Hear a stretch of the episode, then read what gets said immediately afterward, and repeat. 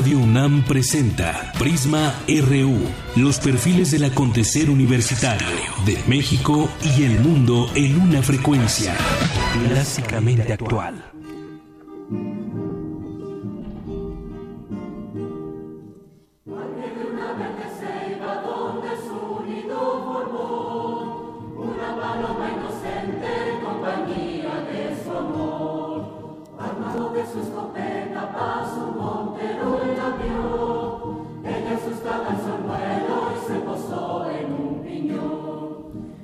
Muy buenas tardes. Gracias por acompañarnos aquí en Prisma RU, que se transmite por Radio UNAM en el 96.1 de FM.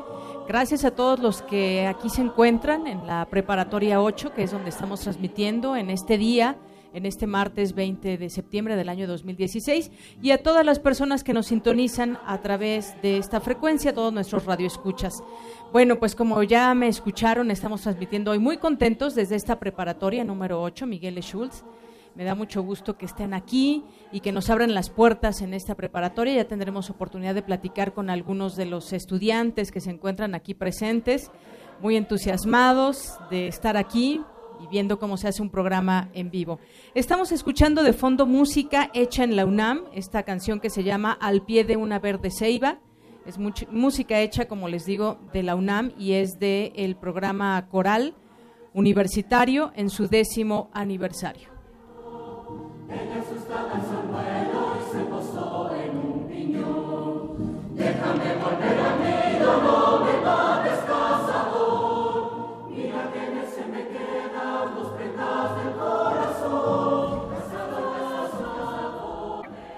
Bien, pues continuaremos aquí con ustedes. El programa es de una a tres de la tarde y estaremos platicando de varias cosas, temas universitarios, temas nacionales, internacionales, cultura, deportes. Estaremos platicando con algunos de ustedes también, con el director que ya se encuentra aquí con nosotros. En un momento más platicaremos. Y mientras tanto nos vamos a ir a nuestro resumen informativo. Portada RU.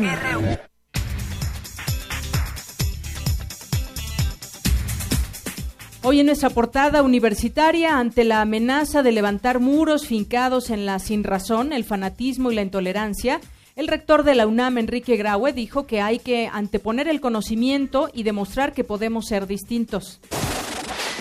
En más información de la universidad, un equipo internacional de investigadores descubrió una nueva forma de usar destellos de radios gamma para calibrar la expansión del universo. Habla Javier Hernández, académico del Instituto de Astronomía de la UNAM estaban juntando peras con manzanas, o sea, simplemente porque tiene un, brillo en, rayos, en rayos gamma no implica que sea un solo, que sean todos lo mismo, ¿no? O sea, estás juntando cosas que pueden ser colapsos de estrellas masivas con cosas que pueden ser estrellas de neutrones este, chocando contra rayos negros, y entonces pues, las correlaciones son muy ruidosas.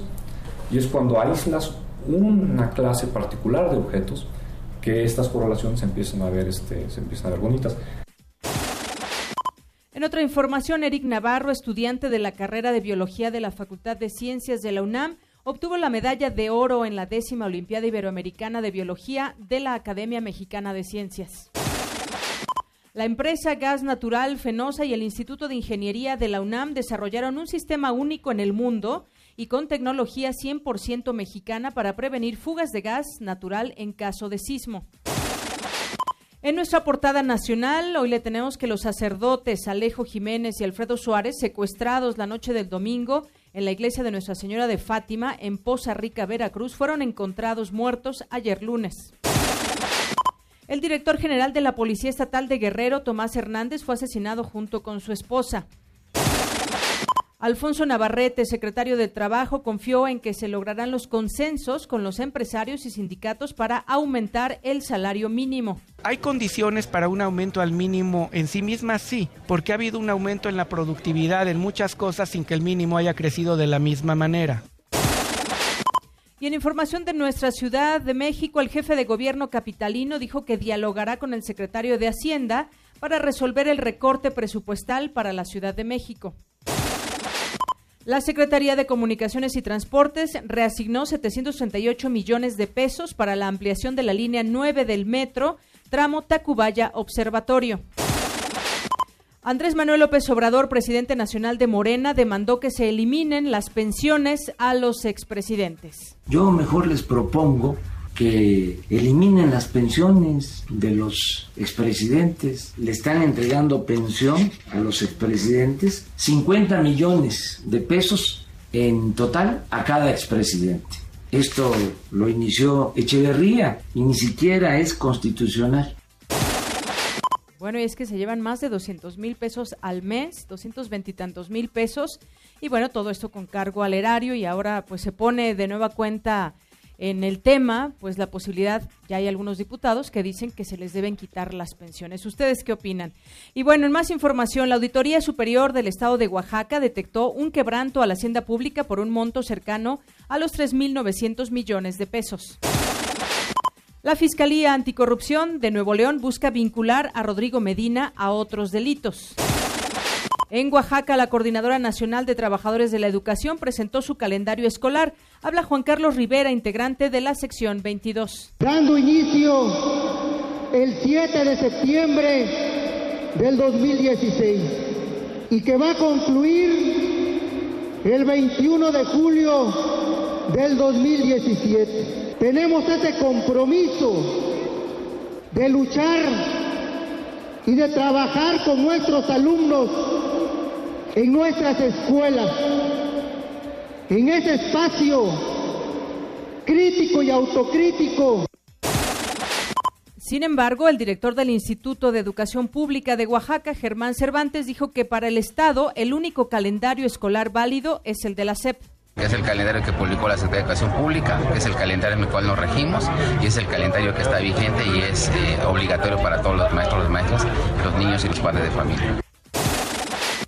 El huracán Payne se degradó a tormenta tropical al oeste de Baja California Sur con tendencia a debilitarse en los próximos días. Y en nuestra portada de Economía y Finanzas, el dólar en ventanillas bancarias se vende en 20 pesos sin cambios respecto al cierre de ayer. Mi compañera Cristina Godínez nos preparó un adelanto al respecto. Deyanira, buenas tardes. El peso en un grupo de monedas emergentes ha sido de las más depreciadas, en lo que va del año al caer 12.6%. Los detalles más adelante. Gracias. Y las reservas internacionales descendieron hasta 175.869 millones de dólares, su saldo más bajo en siete meses y medio. La deuda en dólares, que tienen 30 de las 35 emisoras del índice de precios y cotizaciones, aumentó 119 mil millones de pesos en ocho días. México se ubicó como el segundo importador de gasolina a nivel mundial, solo superado por Estados Unidos. El personal ocupado por la industria manufacturera mostró un incremento anual de 2.1% en julio, su avance más discreto desde marzo. En nuestra portada internacional, la policía de Nueva York detuvo a Amand Karahami, supuesto autor del atentado del pasado sábado en Chelsea.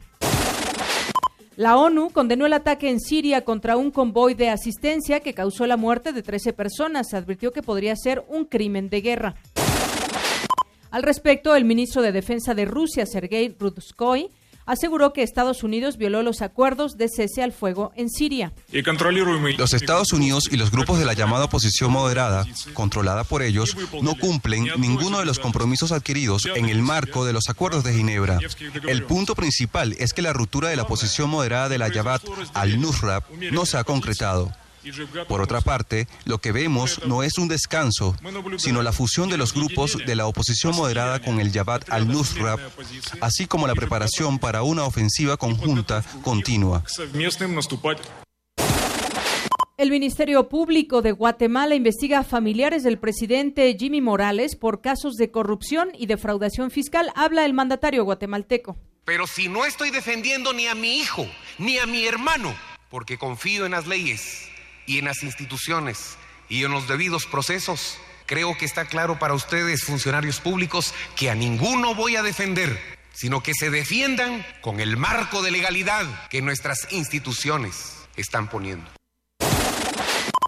Bueno, y por aquí ya está nuestra compañera Tamara Quirós, experta en cultura, y nos tiene un adelanto de lo que tendremos en estas dos horas de Prisma RU en la parte cultural. Tamara, bienvenida, buenas tardes. Gracias, Deyanira, muy buenas tardes. Universo Museo de las Ciencias de la UNAM conmemora la Semana de Protección Civil y Sismos con diversas exposiciones. Además, tendremos una entrevista con el licenciado Gerardo Servín, coordinador de difusión cultural de la Escuela Nacional Preparatoria número 8. En unos minutos, mayor información. Gracias, Tamara. Y nos vamos a un adelanto de la información deportiva también con Eric Morales. Adelante, Eric. Hola Deyanira y amigos de Prisma RU, muy buenas tardes. Hoy inicia la jornada número 10 del fútbol mexicano. La selección mexicana de fútbol ya sabe dónde abrirá el hexagonal final rumbo a Rusia 2018. Y hoy presentaron al embajador para el Gran Premio de México 2016. Le contaremos todos los detalles. Esta y otra información deportiva más adelante en nuestro zarpazo RU. Gracias, Eric.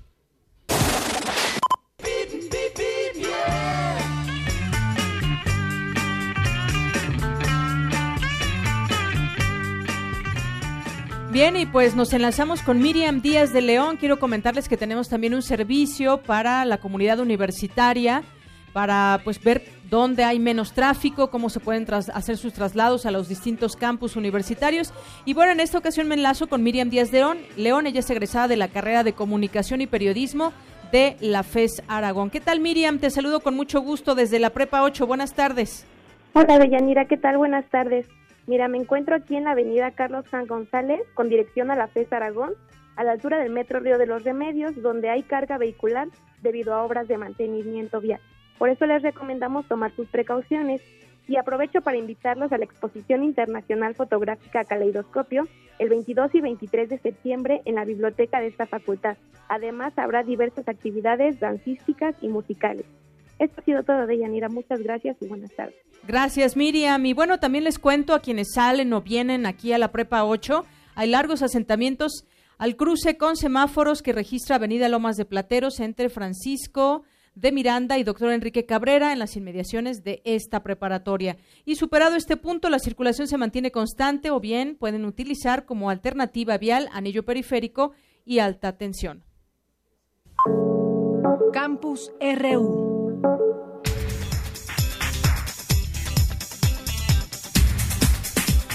Y hoy en nuestro campus RU, que pues es un monitor de lo que está sucediendo en los distintos campus de la universidad, hoy me voy a enlazar con mi compañero Antonio Quijano porque nos tiene información del rector Enrique Graue, eh, que entregó ayer el reconocimiento Escuela Nacional de Altos Estudios que otorga la Facultad de Filosofía y Letras. Buenas tardes, Deyanira, a ti al auditorio de Prisma RU. Al entregar el reconocimiento Escuela Nacional de Altos Estudios a académicos e investigadores, el doctor Enrique Graue, rector de la UNAM, dijo que esta ceremonia se inscribe en un momento histórico para México. En momentos en donde ciertos sueños indigestos de un candidato a la presidencia de los Estados Unidos nos amenaza con levantar muros fincados en la sinrazón, en el fanatismo, en la intolerancia y en las fobias raciales. Ante ello, habrá que oponer el conocimiento en todas sus expresiones y demostrar que podemos ser distintos y reconocer entre nosotros lo mejor que cada quien puede aportar para aspirar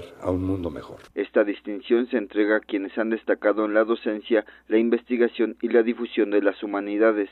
Los académicos de la comunidad nacional e internacional galardonados fueron la doctora Adriana Victoria Puigros Lapaco de la Universidad de Buenos Aires y el doctor Joseph T. Snow de la Universidad Estatal de Michigan. El galardón también fue entregado a las académicas de la Facultad de Filosofía y Letras, la maestra Valquiria Way Fagnani y la doctora Juliana González, quien dirigió un mensaje a los asistentes.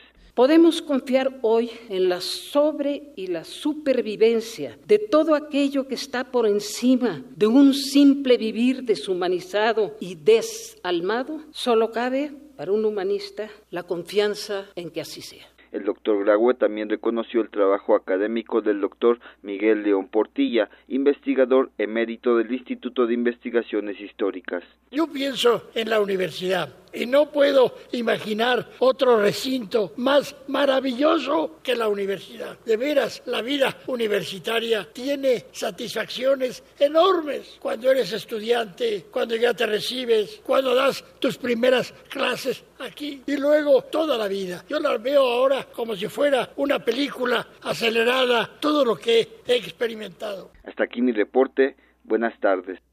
Gracias, Toño. Muchas, muchas gracias por este reporte. Y bueno, también les recuerdo que estamos transmitiendo vía streaming en el canal de YouTube de Radio UNAM. A través de esta vía también nos pueden seguir. Y bueno, pues eh, vamos a continuar con este programa. Creo que ni me había presentado, ¿verdad? Bueno, yo soy de Yanira Morán y soy la conductora del programa de Prisma RU. Y me da mucho gusto dar la bienvenida al arquitecto Ángel Huitrón Bernal, que pues es el director de la prepa número 8 que ingresó a iniciación universitaria desde los 11 años y desde entonces forma parte de la comunidad universitaria y fue nombrado director del plantel desde 2014 a la fecha. Arquitecto, bienvenido. Buenas tardes. Muchas gracias. Tenemos que estar escuchando. Muy bien. Bueno, pues me gustaría que platicáramos, director, sobre pues lo que podemos encontrar en la preparatoria número 8, que son pues proyectos académicos, hay distintos programas en los cuales pueden estar eh, compenetrados todos los estudiantes. Hay muchos que pues tiene poco que entraron al, primer año de preparatoria y entonces pues descubrirán muchas cosas a su paso por este lugar. Bueno, yo quisiera parafrasear al doctor León Portilla cuando dice que en la universidad lo tenemos todo. Es verdad, eh, los jóvenes que ingresan a, la nacional preparatoria, al bachillerato, a la mejor opción de este país, encuentran una llave maestra para alcanzar sus sueños la comunidad de Prepa 8 es una comunidad muy, muy sólida, muy madura. Hemos logrado alcanzar muchos retos que nos hemos eh, propuesto a lo largo de muchos años y, la comunidad eh, siempre, siempre está refrescando con nuevas generaciones que ingresan eh, cada año y cuando los tenemos aquí durante tres años los formamos de tal manera o los buscamos formar de tal manera para que se vayan preparados a las mejores universidades y que allá, que allá sigan esforzándose porque la Prepa 8 ha formado excelentes alumnos y yo creo que nosotros estamos cumpliendo con nuestra misión de formar hombres y mujeres de bien. Y hay que imaginarse solamente cuántas generaciones han pasado por aquí. Ya estamos en el marco de los festejos todavía de los 50 años de esta preparatoria en donde ahora ustedes pues tienen el honor también de ser parte de una de esas generaciones y sobre todo pues que aprovechen ese, ese lugar. Ya escuchábamos hace un momento al rector Graue, donde pues también hablaba junto con otros académicos del honor que significa estar dentro de un aula de la UNAM y seguir esa preparación.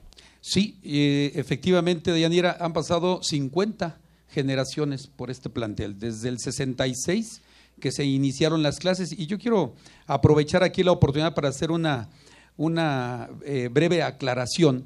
Hay tres fechas importantes para el plantel número 8. Muchos lo saben muchos a lo mejor ya no lo recuerdan, pero en el 64 se comenzó la construcción del plantel 8. En el 65 se inauguró por el entonces presidente y en el 66 se iniciaron las clases. Por eso nosotros ahora estamos festejando los 50 años de haber iniciado las clases, que es eh, eh, formalmente el, comienzo de la educación para los jóvenes bachilleres. Muy bien. Director, platíqueme de algunos de los proyectos académicos que hay aquí en la preparatoria número 8.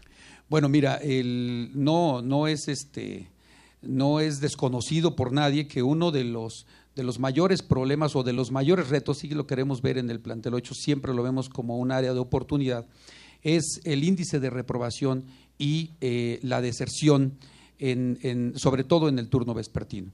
La preparatoria 8 ha trabajado mucho eh, durante varios años ya en un proyecto, en un proyecto en el que se suman varios programas y uno de ellos es el programa del doctor Graue, que el doctor Graue Vigers nos ha pedido que sigamos impulsándolo y este es el de las tutorías y el de las asesorías. Es un acompañamiento eh, por medio del cual el joven tiene el apoyo de un docente que a lo largo de su trayectoria, en un año, en dos o en los tres, incluso a veces durante los tres años, el académico acompaña al chico para apoyarlo en este eh, trayecto y en esta trayectoria que tiene que eh, realizar el chico por tres años, pero también tenemos muchas otras actividades que van apoyando al joven a lo largo a lo largo de su estancia en este plantel. Talleres para apoyarlos en las materias de alto índice de reprobación, por ejemplo, el taller de matemáticas, que lo tenemos perfectamente bien instaurado dentro del marco de un proyecto institucional, PAPIME. También tenemos las asesorías que se las ofrecemos, ofertamos a los alumnos todo el tiempo eh, durante todo el año y sobre todo cuando se presenta el periodo de exámenes extraordinarios. Entonces, todos estos proyectos son eh, proyectos académicos, además de que tenemos un trabajo muy fuerte y ahora después lo, platicarán con mi coordinador de cultura y con mi coordinador de actividades deportivas. Tenemos un, un, proyecto muy fuerte de apoyo y de educación complementaria a los jóvenes, porque estamos seguros que la educación no solamente se le da en el aula, también se le da en los espacios culturales y en las áreas deportivas. Y sobre todo también aprovechar las instalaciones que se tienen. Hace rato me daba una vuelta por las instalaciones aquí de la preparatoria 8, el gimnasio, por ejemplo, todos los lugares que pueden, que, los estudiantes pueden hacer uso para pues eh, sacar lo mejor de la prepa y sacar lo mejor de ellos también.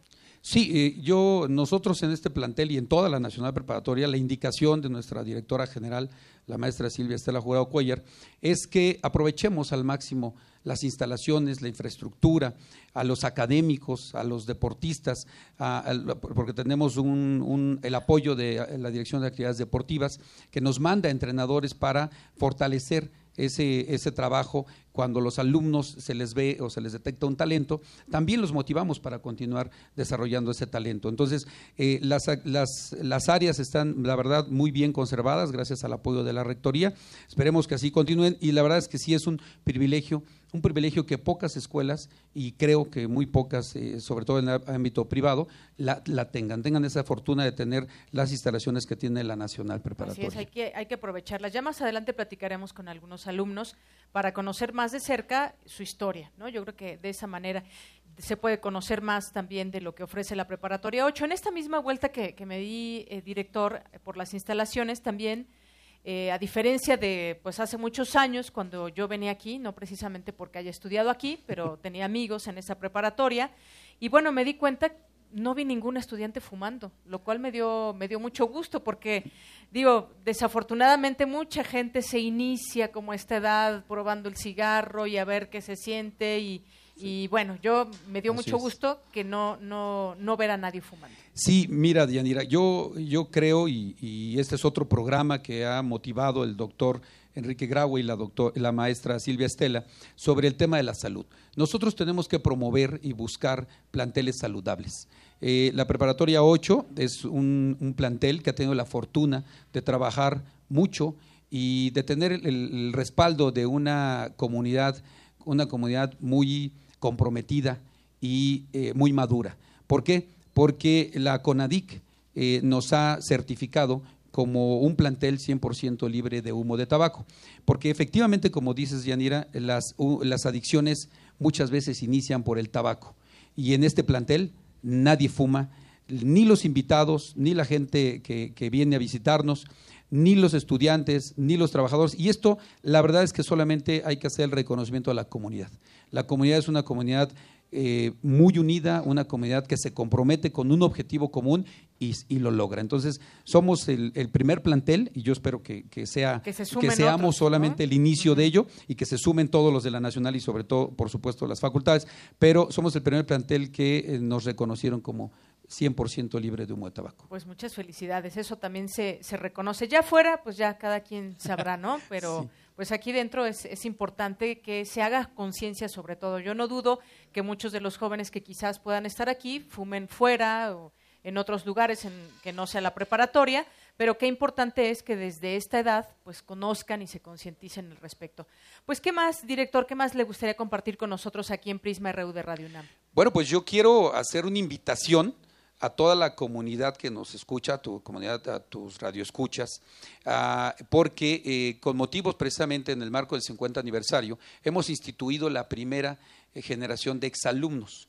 No existía una, una generación de una, sí, una generación de exalumnos, una asociación, una sociedad de exalumnos, y ahora la hemos construido con la generación que acaba de salir. Fue un compromiso que hicimos con los chicos de sexto año. Entonces estamos invitándolos a dos cosas. A todos los que nos están escuchando, que regresen a su plantel, que se sumen que sean parte de esta sociedad de exalumnos, pero además otra muy importante también. Tenemos una revista, la revista Miscuac, en la cual ya hemos cumplido 15 años de, existir, este, de estar publicando cuatrimestralmente. Es una revista de mucha calidad y queremos que los miembros de la comunidad del plantel 8, los que están, que ya escriben, porque incluso tenemos artículos de alumnos, que regresen los que se fueron eh, seguramente son gente connotada, importante en cualquiera de los ámbitos y podrán aportar algo a su comunidad escribiendo un artículo para nuestra revista. Muy bien, bueno, pues me ha dado mucho gusto compartir con usted el micrófono, conocer los proyectos que tiene la preparatoria número 8 y agradecerle de nueva cuenta que nos hayan abierto las puertas. No, hombre, pues esta es su casa y les repito, es la casa de los leopardos y está abierta para Radio UNAM cuando así lo deseen. Saludos y muchas gracias, Yanira. Muy bien, pues muchísimas gracias, arquitecto Ángel Huitrón Bernal director de la preparatoria número 8, Miguel Schultz. Gracias. Y bueno, de aquí nos vamos ahora a hacer un enlace con mi compañera Cindy Pérez, que está pues aquí afuera de este pequeño auditorio y ha estado conversando con diversas personas, con estudiantes, con personas que están trabajando también aquí en la preparatoria 8. Cindy, muy buenas tardes, adelante. Buenas tardes de Yanira y auditorio de Prisma RU. Así es, como comentaste, nos encontramos desde la entrada principal de la preparatoria 8, donde ya nos acompañan Daniela Sánchez, Alan Reyes y Sandra Feria.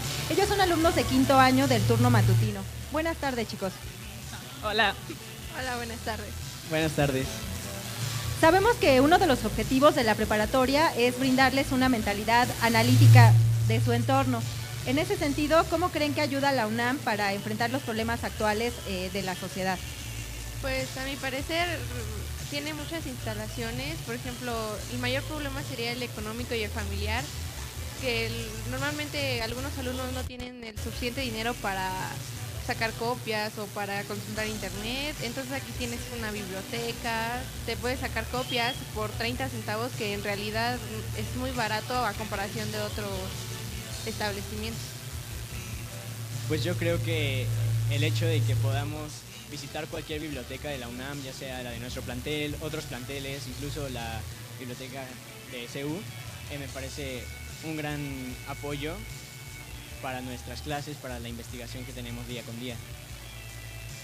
Ah, al menos yo considero muy importante el programa de tutorías, donde alumnos tienen problemas con las materias, pero pueden recurrir a cualquier profesor para poder librar esas materias o para poder entenderlas. Eh, al menos considero que es algo muy necesario y que ha funcionado de una forma correcta.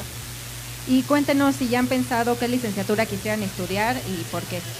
Bueno, yo sí he pensado mucho en qué quiero estudiar. La verdad tenía unas carreras como diseño gráfico y mecatrónica que la verdad no tienen mucho que ver pero ya me decidí finalmente por una que es cinematografía. Desde pequeña me ha llamado mucho la atención de lo artístico, todo lo que tenga que ver con el arte, la música. Y me impresiona yo misma porque me gusta mucho la música clásica, siendo que es aburrida para otras personas. Pues yo aún no tengo decidido qué carrera voy a estudiar, pero me gustan las matemáticas, entonces tal vez algo relacionado con las matemáticas, con ingeniería, algo así me gustaría. yo, a diferencia, em, he pensado en la carrera de medicina, lo tengo muy presente como algo que, que, quiero lograr, llegar a la facultad de medicina. La razón es porque durante toda mi infancia estuve mucho tiempo en hospitales y me acostumbré mucho al ambiente y el hecho del ser humano y la salud me interesa mucho. Pues muchas gracias, chicos. Eh, pues de nada. Muchas gracias. Gracias. Como saben, eh, Prisma RU sale a los planteles universitarios con regalos. Para las primeras cinco personas que lleguen al módulo de Radio UNAM y contesten correctamente cómo se llama el director del plantel, se llevarán un obsequio. Regresamos contigo, Deyanira. Muchas gracias, Cindy. Bueno, aquí tenemos también regalos, así que no, no se vayan. Ya me ganaron, sí, ya, ya no corran, ya me ganaron la pregunta del nombre completo del director, pero bueno, vamos a preguntarles aquí para que se ganen un boleto para irse a ver a los Pumas contra el Atlas en el, Estadio Olímpico, en este torneo de apertura 2016 para verlos ganar. A la primera persona que me conteste, y ya lo dijo aquí el director, espero que hayan puesto mucha atención, ¿en qué año comenzaron las clases de la preparatoria número 8? A ver, por ahí. Maripaz está llegando aquí al alumno que va a dar su respuesta. Marco Alanís. Marco Alanís. ¿Qué año? Ay, 1800. 1800. no, a ver, otra vez, otra oportunidad. 1966. En el 66. 1966, es correcto, aquí lo avala el director. ya se nos estaba yendo un siglo, un siglo atrás. Bueno, para otro boleto también de los Pumas contra el Atlas, vamos a preguntar, a ver, bueno, ese está muy fácil, otra un poquito más. A ver, aquí a que me ayude el director, ¿cuántas personas? ¿Cómo se llama la biblioteca del plantel? Híjole. Híjole, a ver aquí, el compañero que está de este lado. Leonardo, este, Raúl Pous Ortiz, ¿no? Muy bien, te has ganado tu boleto, felicidades. Y bueno, tengo también ahora, ¿han ido a Universum? ¿Conocen ya este museo de las ciencias? Bueno, quien quiera ir otra vez, porque vale la pena mucho ir, tengo varios pases dobles. El primer pase doble se lo va a llevar la persona que me diga... Eh, ¿Cuál otra? ¿Cuál, ¿Cuál será? A ver, ¿cómo se llama el auditorio de tu preparatoria? ¿Está tan difícil? Híjole, qué bárbaros. A ver, es el nombre de un, de un rector, de un. A ver, por aquí. Ignacio Chávez. Ignacio Chávez, muy bien. Te nos vas a Universum. Felicidades. A ver, una que es un tanto capciosa. Para otros boletos, un eh, boleto doble para irse a Universum. ¿Qué nombre lleva la galería de tu escuela? ¿Cuál? Les dije que es un poco capciosa, ¿eh? ¿Nadie? Bueno, los guardamos para el ratito. ¿Qué les parece? Pues no tiene nombre su galería. A ver, bueno, vamos a, ya contestaron la de la biblioteca. Otro muy fácil, ¿cuántos años cumplió la preparatoria? A ver, ¿quién, quién levantó la mano primero? Por allá. Muy bien. Fernanda Bueno, Vázquez. después de que ya... Eh, ¿cuál? 50. 50 años. Muy bien, bien contestado. Bueno, de aquí ahora yo quisiera platicar, ya que estamos, y aprovechar que estamos en las instalaciones de la preparatoria número 8, platicar con algún alumno que eh, quiera conversar con nosotros. Gracias, di- director. Que quiera conversar con nosotros. Puede ser, a ver, adelante. A ver, vamos a platicar con, ¿cómo te llamas? Alfonso Castro Oviedo. Cuéntanos en qué año de la preparatoria estás. En el último año, sexto, sexto año. Y platícanos cómo ha sido tu paso por esta, por esta preparatoria, cuáles han sido tus experiencias, ya sabes qué carrera vas a estudiar. Pues, Cuéntanos, Alfonso. Prácticamente mi trayectoria en la preparatoria ha sido muy buena. He tenido más experiencias buenas que malas. Afortunadamente no he recursado ninguna materia, Eso eres de los aplicados. se podría decir. Muy bien. Este, la carrera que quiero estudiar y que tengo muy presente es actoría. ¿Te gustan las matemáticas? Sí, me gustan Muy bien. demasiado. Muy bien. Oye, sé que perteneces al equipo de, representativo de la, de la UNAM en la disciplina de baloncesto. ¿Desde cuándo practicas esta actividad? Ah, los- la practico desde los 13 años, ¿Y ahora tienes cuántos? 18. 18. Sí. ¿Y qué tal? ¿Qué, qué te has encontrado en tu parte, digamos, deportiva? ¿Qué nos puedes decir de...? Mm, el baloncesto me ha dado mucha disciplina. También me ha ayudado a crecer como persona y a madurar, ya que en- cuando estás en un partido muy importante tienes que aprender a controlar los nervios para que puedas dar lo mejor de ti y no solamente y te ayudas no solamente para que crezcas como persona, sino también como un ser humano y puedas crecer profesionalmente. ¿Has participado en alguna, en alguna competencia? Este, sí, eh, con, la, con el equipo de la UNAM fuimos segundo lugar a nivel estatal. Desgraciadamente nos eliminó Puebla en las dos ocasiones y actualmente somos tercer lugar a nivel nacional eh, de la categoría sub-17 y sub-18 Y con la Escuela Nacional Preparatoria fuimos a, a un torneo en Torreón, que fue el CONADEMS, donde obtuvimos también el tercer lugar nacional. Y pues, pues fue una experiencia muy buena y para mí es un orgullo darle este tipo de cosas a la escuela donde realmente quería estudiar y donde estudio. Muy bien. Pues muchas felicidades, Alfonso. Vas a ser un futuro actuario, deportista y además estás muy joven y puedes seguir practicando este deporte. Sí, así es. Me, gust- me gustaría también pasar a representar a la UNAM a un nivel superior, ya estando en la universidad, y llevar a la... darle más como importancia a la universidad en ese, en ese sentido, tratar de ser este el mejor deportista de ahí de la UNAM. Bueno, pues ojalá que lo logres. Hay que ser muy disciplinados en ello y creo que vas vas muy bien porque a mí dices que no has reprobado nunca ninguna materia, que te gustan mucho los deportes, la escuela y todo. Pues felicidades, Alfonso. Muchas gracias. Gracias. Bueno, pues eh, vamos a ir a nuestra siguiente información. A continuación, pues hablando de jóvenes, que son todos ustedes que se encuentran aquí, la cifra de accidentes en moto en la Ciudad de México se ha incrementado y con ello, pues muchos jóvenes lesionados. Hay que tener mucha precaución en ello. Mi compañero Isaí Morales preparó la siguiente información. Buenas tardes, Deyanira, amigos de Prisma.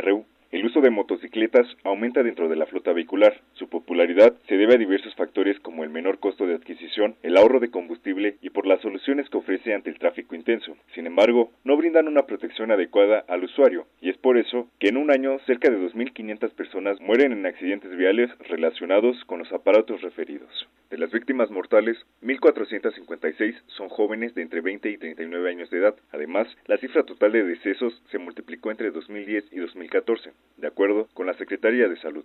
Alfonso González, académico de la Facultad de Medicina de la UNAM, explicó la gravedad de este problema. De acuerdo con datos del Consejo Nacional de Prevención de Accidentes, mueren actualmente 730 personas por este tipo de percance vial, lo que representa el 4.39% del total de fallecimientos por accidentes viales en la República Mexicana. El Instituto Nacional de Estadística y Geografía, INEGI, registró en el país 915 accidentes de motocicletas en el año 2013, por lo que se puede decir que cada día mueren en el país 2.5 usuarios por este medio de transporte. De acuerdo con el Centro de Experimentación y Seguridad Vial, organismo privado dedicado a la investigación y difusión de la cultura vial, el usuario de motocicleta es 18 veces más propenso a sufrir un accidente que el de un automóvil. Esto revela que la tasa de muertes por accidentes viales es de 6.3 sucesos por cada mil habitantes, mientras que en una moto aumenta a 26 por cada mil.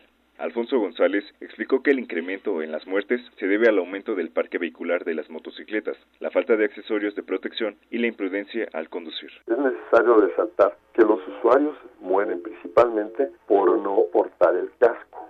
Muchos dicen que la motocicleta es muy peligrosa, pero se podría decir que no es la moto, es la forma de conducir. La prudencia es lo que hace la diferencia. El experto recomendó a los conductores usar la vestimenta básica de seguridad, que se compone de un casco certificado que cubra toda la cabeza, una chamarra antifricción con protección en los hombros, guantes con protector de nudillos, rodilleras y botas de cuero. De Yanira hasta aquí la información. Buenas tardes. Gracias, Isaí. Muy buenas tardes. Bueno, y nos vamos a la información nacional de este día.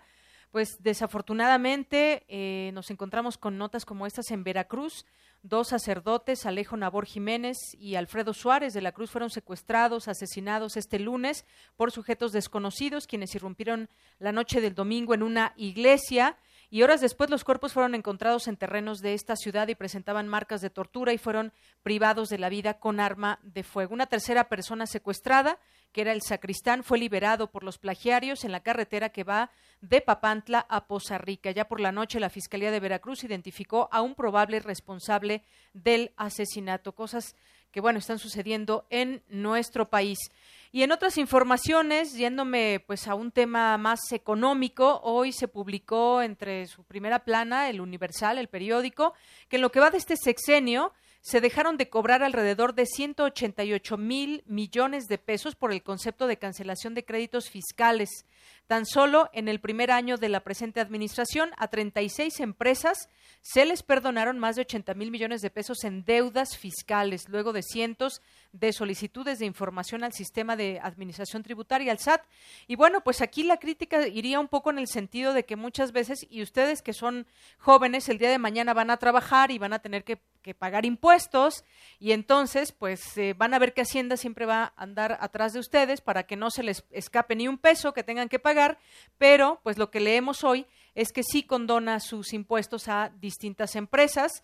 Y bueno, la, la, cancelación de un crédito fiscal implica que la autoridad tributaria abandonará la recaudación de un adeudo, ya sea porque su cobro resultó incosteable o bien porque el deudor o los responsables solidarios son insolventes o no pueden ser localizados. El detalle de todo esto es que son grandes empresas. Y entonces, bueno, pues uno pensaría que esas grandes empresas que ya han ganado mucho, pues tendrían que pagar como todos los impuestos. Pero bueno, con muchas, o por lo menos eh, a lo que se revela 36, no ha sido de esta manera. Beneficios para unos cuantos.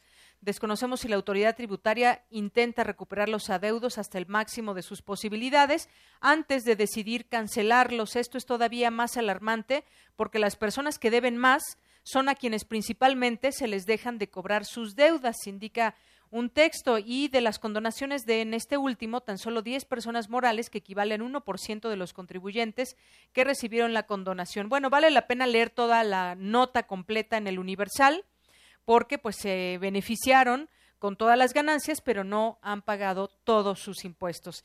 Y bueno, pues ¿Qué decirles del dólar que ya ha superado incluso la barrera de los 20 pesos?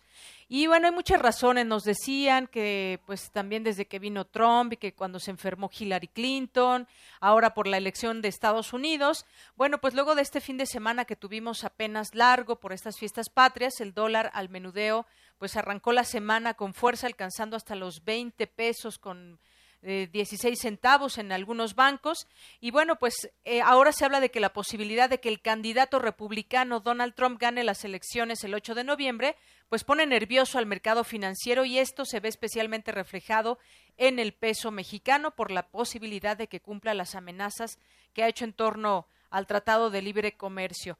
Y bueno, pues vamos a escuchar todos los días y ojalá que ustedes puedan también de vez en cuando escucharnos a Prisma RU de una a 3 de la tarde, pues salimos a las calles a preguntarle algo sobre algún tema eh, del día a la gente que nos encontramos. Y bueno, hoy se les preguntó acerca de su opinión de los expresidentes que siguen recibiendo su, su salario o sus pensiones e incluso si alguno de ellos de los que todavía viven muere, pues su familia puede cobrar hasta 35 millones de pesos.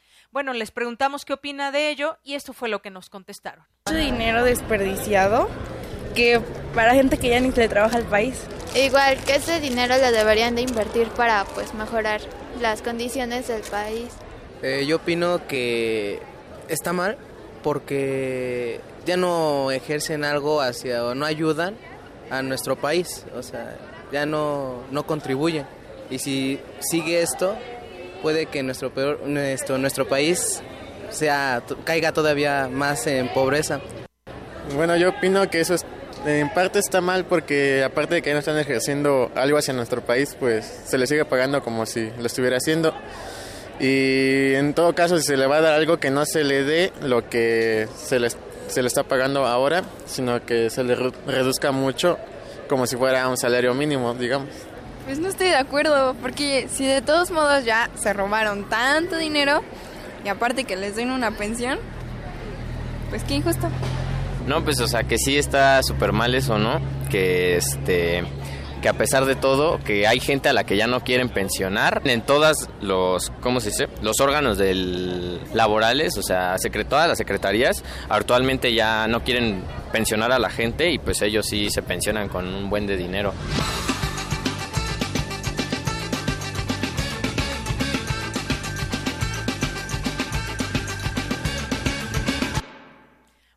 Partidos que están investigando esto, son eh, Movimiento Ciudadano y Morena, y dicen que pues el pago de personal de seguridad, asesoría, ayudantía y pensión vitalicia representa un gasto de 60 millones de pesos al mes, pero eso sí, en el presupuesto y en los recortes, pues hay todos hay que apretarse el cinturón, menos muchas personas como los expresidentes. Bueno, de aquí nos vamos con mi compañera Cristina Godínez porque el peso sigue en picada, les decía, y nos preparó la siguiente información al respecto. Adelante, Cristina. De Yanira Auditorio de Prisma RU. El tipo de cambio peso dólar al menudeo empezó la semana con una nueva marca histórica, luego que los bancos de la Ciudad de México lo vendieron en 20 pesos con 9 centavos. Al respecto, senadores del PAN y PRD manifestaron su preocupación por la depreciación de la moneda mexicana.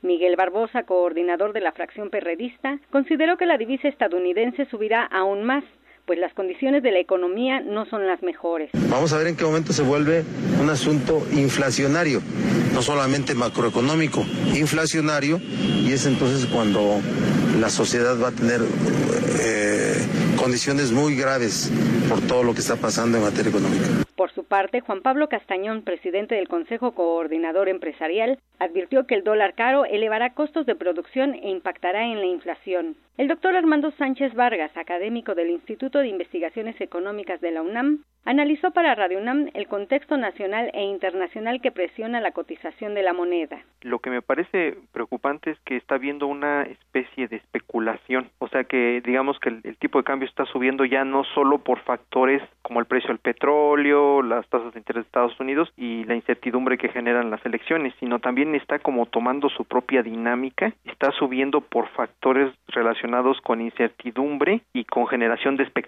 entre los agentes, como que está generando una dinámica ya un poco autónoma de, de, de, de la producción, entonces es de la producción y las condiciones fundamentales de la economía, entonces eso creo que es una es, es lo que más es, eh, veo preocupante porque creo que, que habría que, tomar medidas para evitar que esto se convierta en, en escaladas de ataques contra el peso, ¿no? En el, en el corto y mediano plazo, porque eso podría terminar este, eh, con unas pérdidas mayores para el país.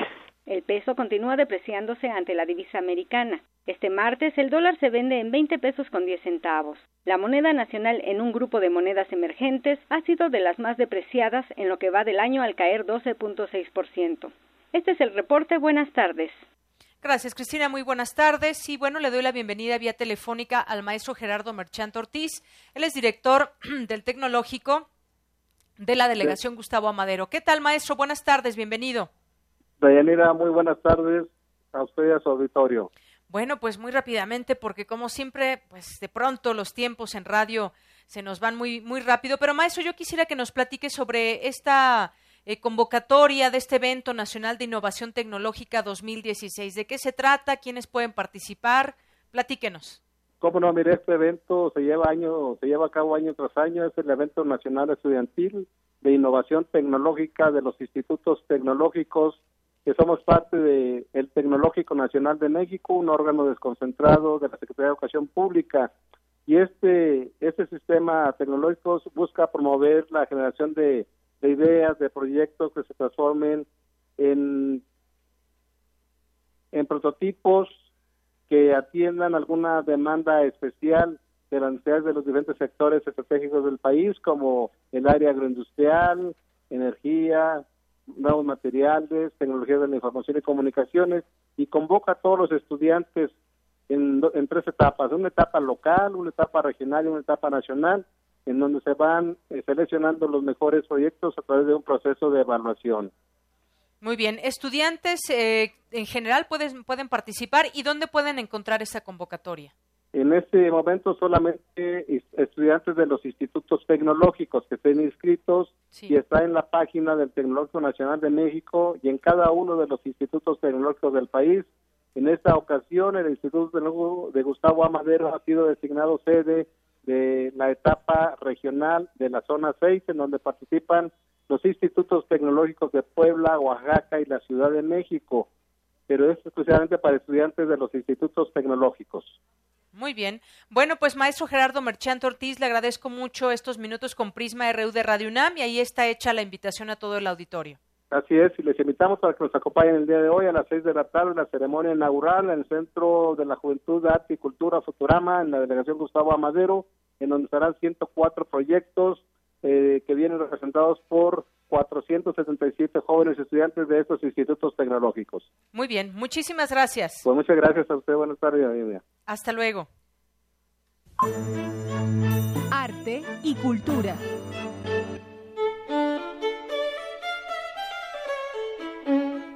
Y vámonos a Cultura, ya está lista con su sección Tamara Quiroz. Tamara, adelante, buenas tardes. Dayanira, muy buenas tardes. Gracias a ti, al auditorio que nos acompaña desde su casa, a los que están en streaming por nuestro canal de YouTube y también a los alumnos que nos acompañan esta tarde. La Escuela Nacional Preparatoria promueve y desarrolla una amplia gama de actividades culturales para desarrollar las aptitudes y la sensibilidad artística de los alumnos. Para hablar de ello, nos acompaña esta tarde el licenciado Gerardo Servín Vivar, coordinador de difusión cultural Cultural de Prepa 8. Licenciado, muy buenas tardes y bienvenido. Buenas tardes, un gusto tenerlos aquí.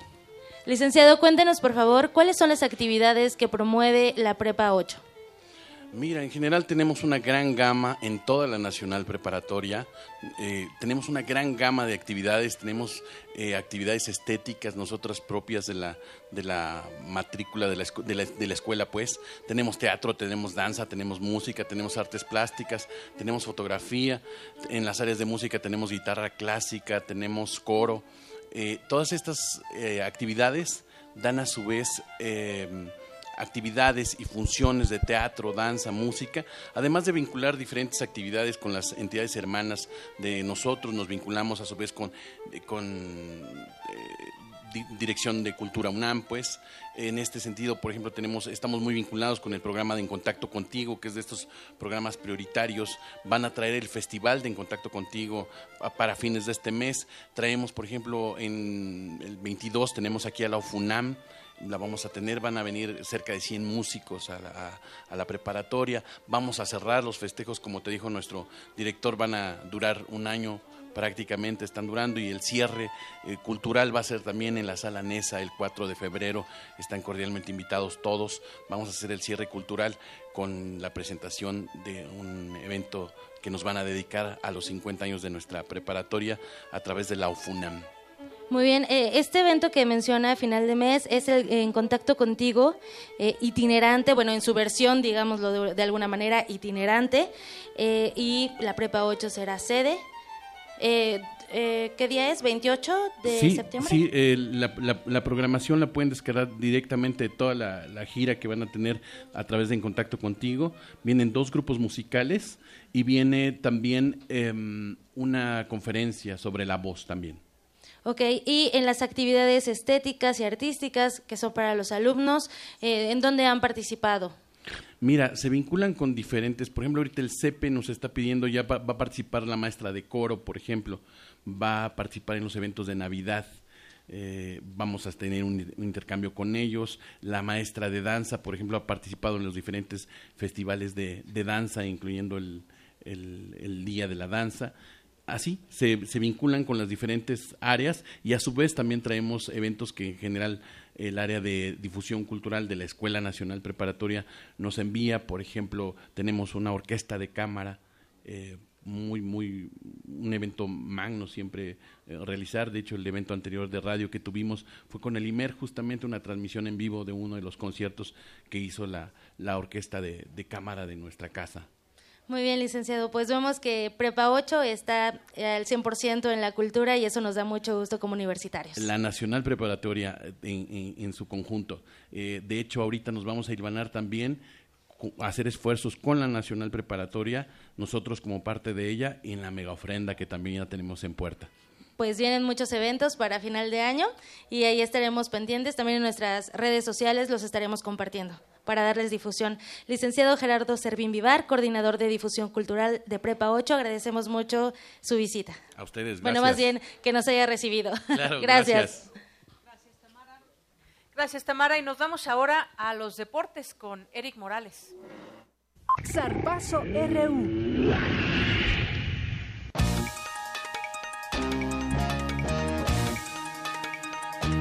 Gracias, Buenas tardes. Nos vamos con la información deportiva porque hoy iniciará la jornada número 10 del fútbol mexicano con duelos muy interesantes.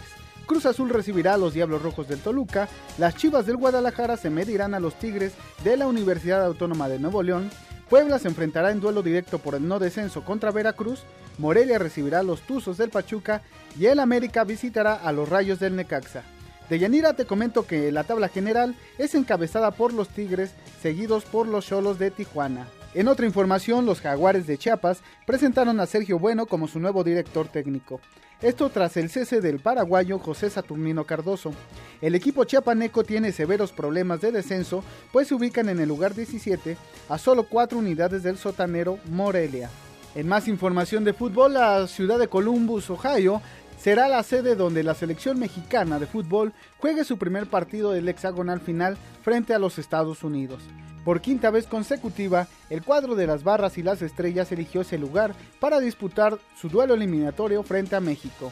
Cabe destacar que el combinado tricolor ha perdido cuatro de esos cinco juegos por un marcador de dos goles por cero, por lo que el conjunto estadounidense se siente cómodo al jugar en dicha sede. Este enfrentamiento corresponderá a la fecha número uno del hexagonal final que otorgará tres boletos y medio para el Mundial de Rusia 2018. Finalmente, Deyanira, te comento que las próximas ediciones del Balón de Oro cambiarán de formato. El ganador ahora será elegido por un grupo de periodistas internacionales y ya no por entrenadores y jugadores. Deyanira, en la próxima intervención te informaré quién será el nuevo embajador del Gran Premio de México. Muchas gracias. Gracias, Eric.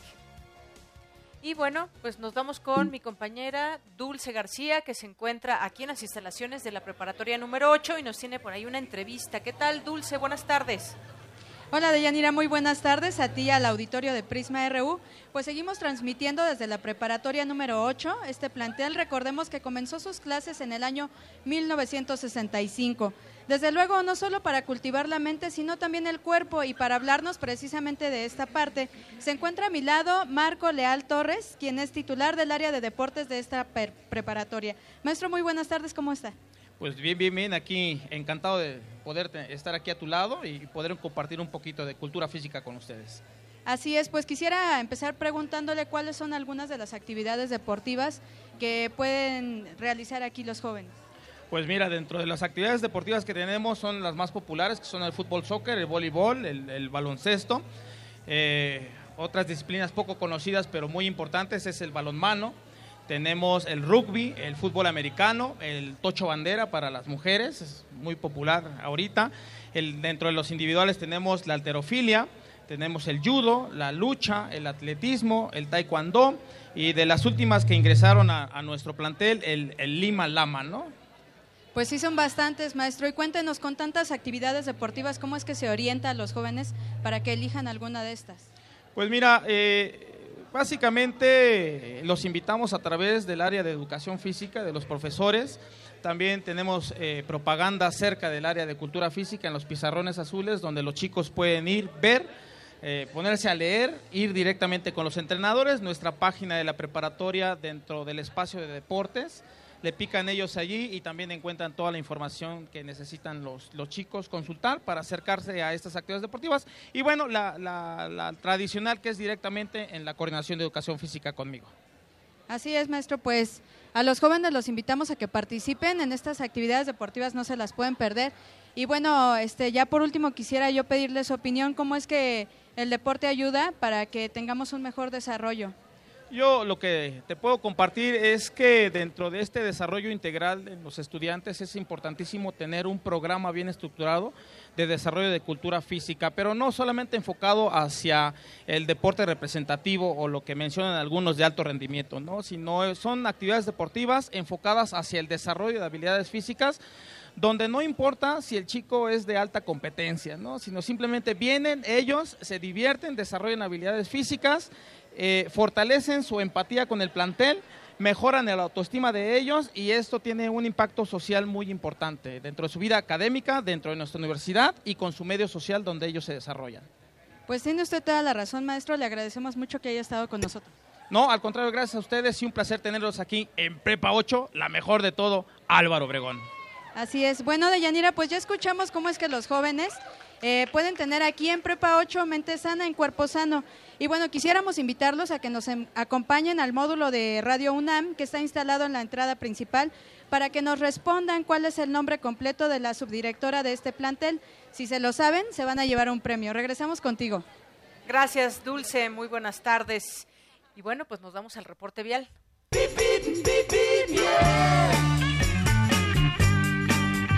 Enlazo a la FE Zaragoza con Gabriel Romero Núñez, él es colaborador del área de coordinación de difusión. ¿Qué tal, Gabriel? Mucho gusto saludarte. Buenas tardes. Hola, ¿qué tal, Deyanira? Muy buenas tardes. Saludos desde la FE Zaragoza. Eh, e informamos que para los que vienen del viaducto Tlalpan, en este momento hay tráfico pesado a la altura de la cuchilla agrícola oriental para incorporarse a la calzada Ignacio Zaragoza, en dirección a la FES. El tráfico se disipa hasta el metro Canal de San Juan aproximadamente. Hay tráfico a vuelta de rueda en periférico de la avenida Tláhuac a la calzada Ermita Iztapalapa. Además hay tránsito lento en el cruce de avenida Pantitlán y Adolfo López Mateos, justo en la glorieta del monumento Anezahualcoyotl. Y para los que vienen en transporte público, informamos que la línea A está tardando de 3 a 4 minutos entre cada estación. Recomendamos prevenirse tomándose 10 minutos para llegar con tiempo a su destino. Y aprovechamos para invitarlos a la cuarta Feria de la Salud en el Foro Cultural de la FE Zaragoza, donde habrá conferencias, talleres, exposiciones, etc. Además, los invitamos a participar en la segunda carrera caminata de 5 kilómetros que se llevará a cabo el próximo jueves 22 en el Campus 2, recordando que es registro libre para todos aquellos que quieran hacer un poco de ejercicio. Solo tienen que inscribirse en la página oficial de la facultad zaragoza.unam.mx o bien síguenos en nuestro Twitter arroba unam-feszz y recuerden que la salud es transmisible. Gracias, gracias Gabriel y saludos allá a la FE Zaragoza. Muchísimas gracias, Deyanira. Hasta luego. Hasta luego, muy buenas tardes. Y bueno, quien va hacia la prepa 4, hay ligeros asentamientos al cruce con semáforos, hallarán en Avenida Observatorio de Parque Lira y para quien desea ingresar a esta preparatoria, pues un poco de paciencia. Mientras tanto, para quien se dirige hacia la prepa 7, Ezequiel Chávez encontrará tránsito abundante en Calzada de la Viga de Fray Servando Teresa de Mier hacia Lorenzo Boturini. Hay que utilizar como alternativa vía al Congreso de la Unión. Y hay circulación constante que mantiene Francisco P. Miranda para quien deja atrás doctor González Errejón y pretende ingresar aquí a la preparatoria número 8 Miguel Schultz. Y finalmente buen avance registra Mario de la Cueva, el circuito Mario de la Cueva de Avenida Insurgentes hacia la Facultad de Políticas, de Ciencias Políticas y Sociales. Y hasta aquí dejamos este reporte y agradecemos también a la Secretaría de Seguridad Pública Capitalina que nos, que nos mande esta información.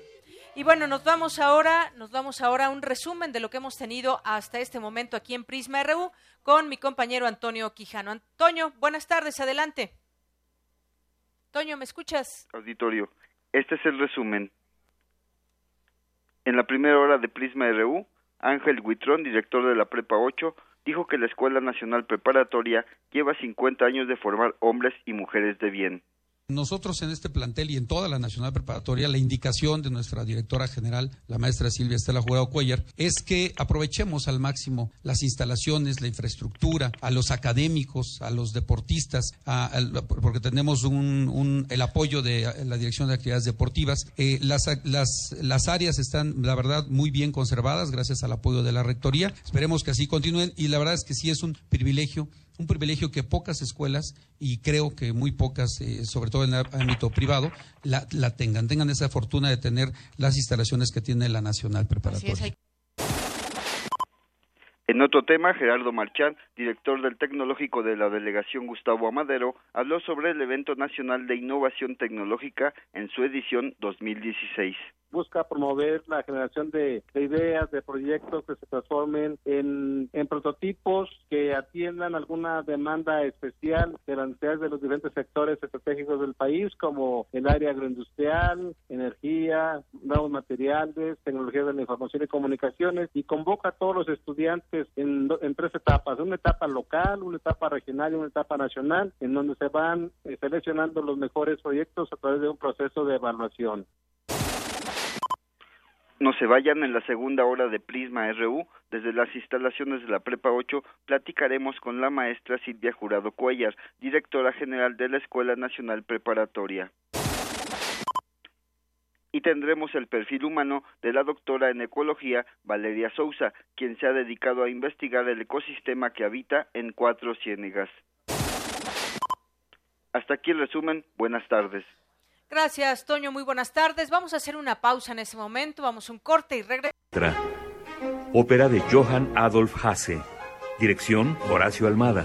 Todos los lunes de septiembre a las 20 horas en la sala Julián Carrillo de Radio UNAM. Entrada libre. Ven y adéntrate en las historias. Ingredientes para hacer la pócima de la diversión. Ancas de rana intrépida. Ratones de laboratorio. Plumas de pollo creativo. Mm, medio litro de carcajadas.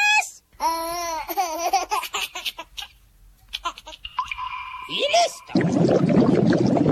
Revolvemos todo y decimos... ¡Hocus Pocus! Hocus Pocus, la revista de los peques y no tan peques. Todos los sábados de las 10 a las 11 de la mañana por el 96.1 de FM. Diviértete aquí en Radio UNAM. No, ya empezó el partido. Oigan, si llegué. Espérenme. Oh, ya se fueron. Eh, espérenme. Ah, ya no salí en la foto. Bueno, me tomo mi selfie solo. No te quedes fuera. Si cumpliste 18 es momento de sacar tu INE y participar en las decisiones del país. Ya tengo mi INE. No me volveré a quedar fuera. Instituto Nacional Electoral. INE. La felicidad sale de tu cartera. Lo que te falta está al alcance de tu tarjeta. Gasta, gasta. Es la única manera de vivir. Radio UNAM te invita a contemplar las delicias del capitalismo y las manías perversas del Homo sapiens en la puesta en escena Radio Shed, espectáculo de María Sandoval. Todos los sábados de septiembre a las 19 horas en la sala Julián Carrillo de Radio UNAM, Adolfo Prieto 133, Colonia del Valle. Entrada libre. ¿Qué es lo último que escucharás antes de que acabe el mundo? Para nosotros, tu opinión es muy importante. Síguenos en Facebook como Prisma RU. Queremos conocer tu opinión. Síguenos en Twitter como arroba Prisma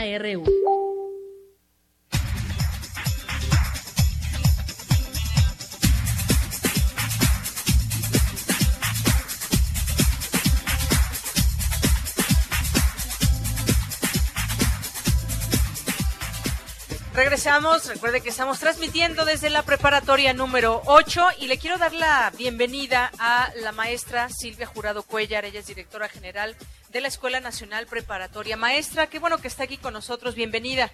Al contrario, muchas gracias, ha sido un gusto que nos hayan solicitado estar en la preparatoria número 8 sobre todo ahora que está cumpliendo 50 años. Así es, es un gusto estar en este marco.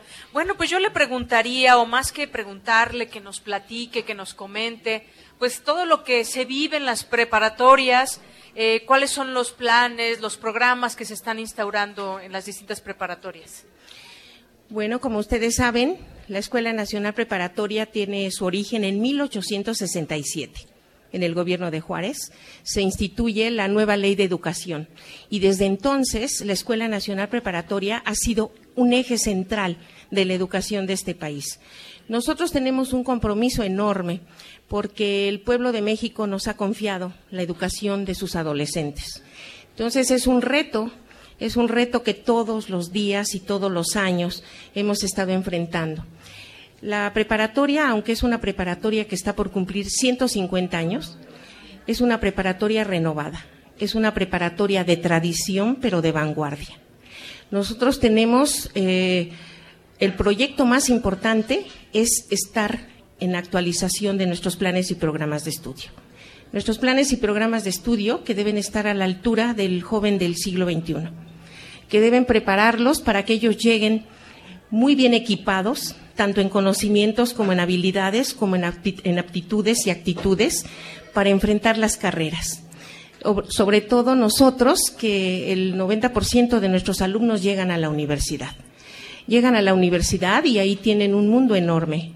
El número de carreras que ahora les ofrece la universidad es lo que muchas veces nosotros tenemos que darles a conocer para que abran su mundo que no se queden en las carreras tradicionales, que ellos estén ahora pensando que pueden abrirlo a un número mayor de oportunidades de estudio.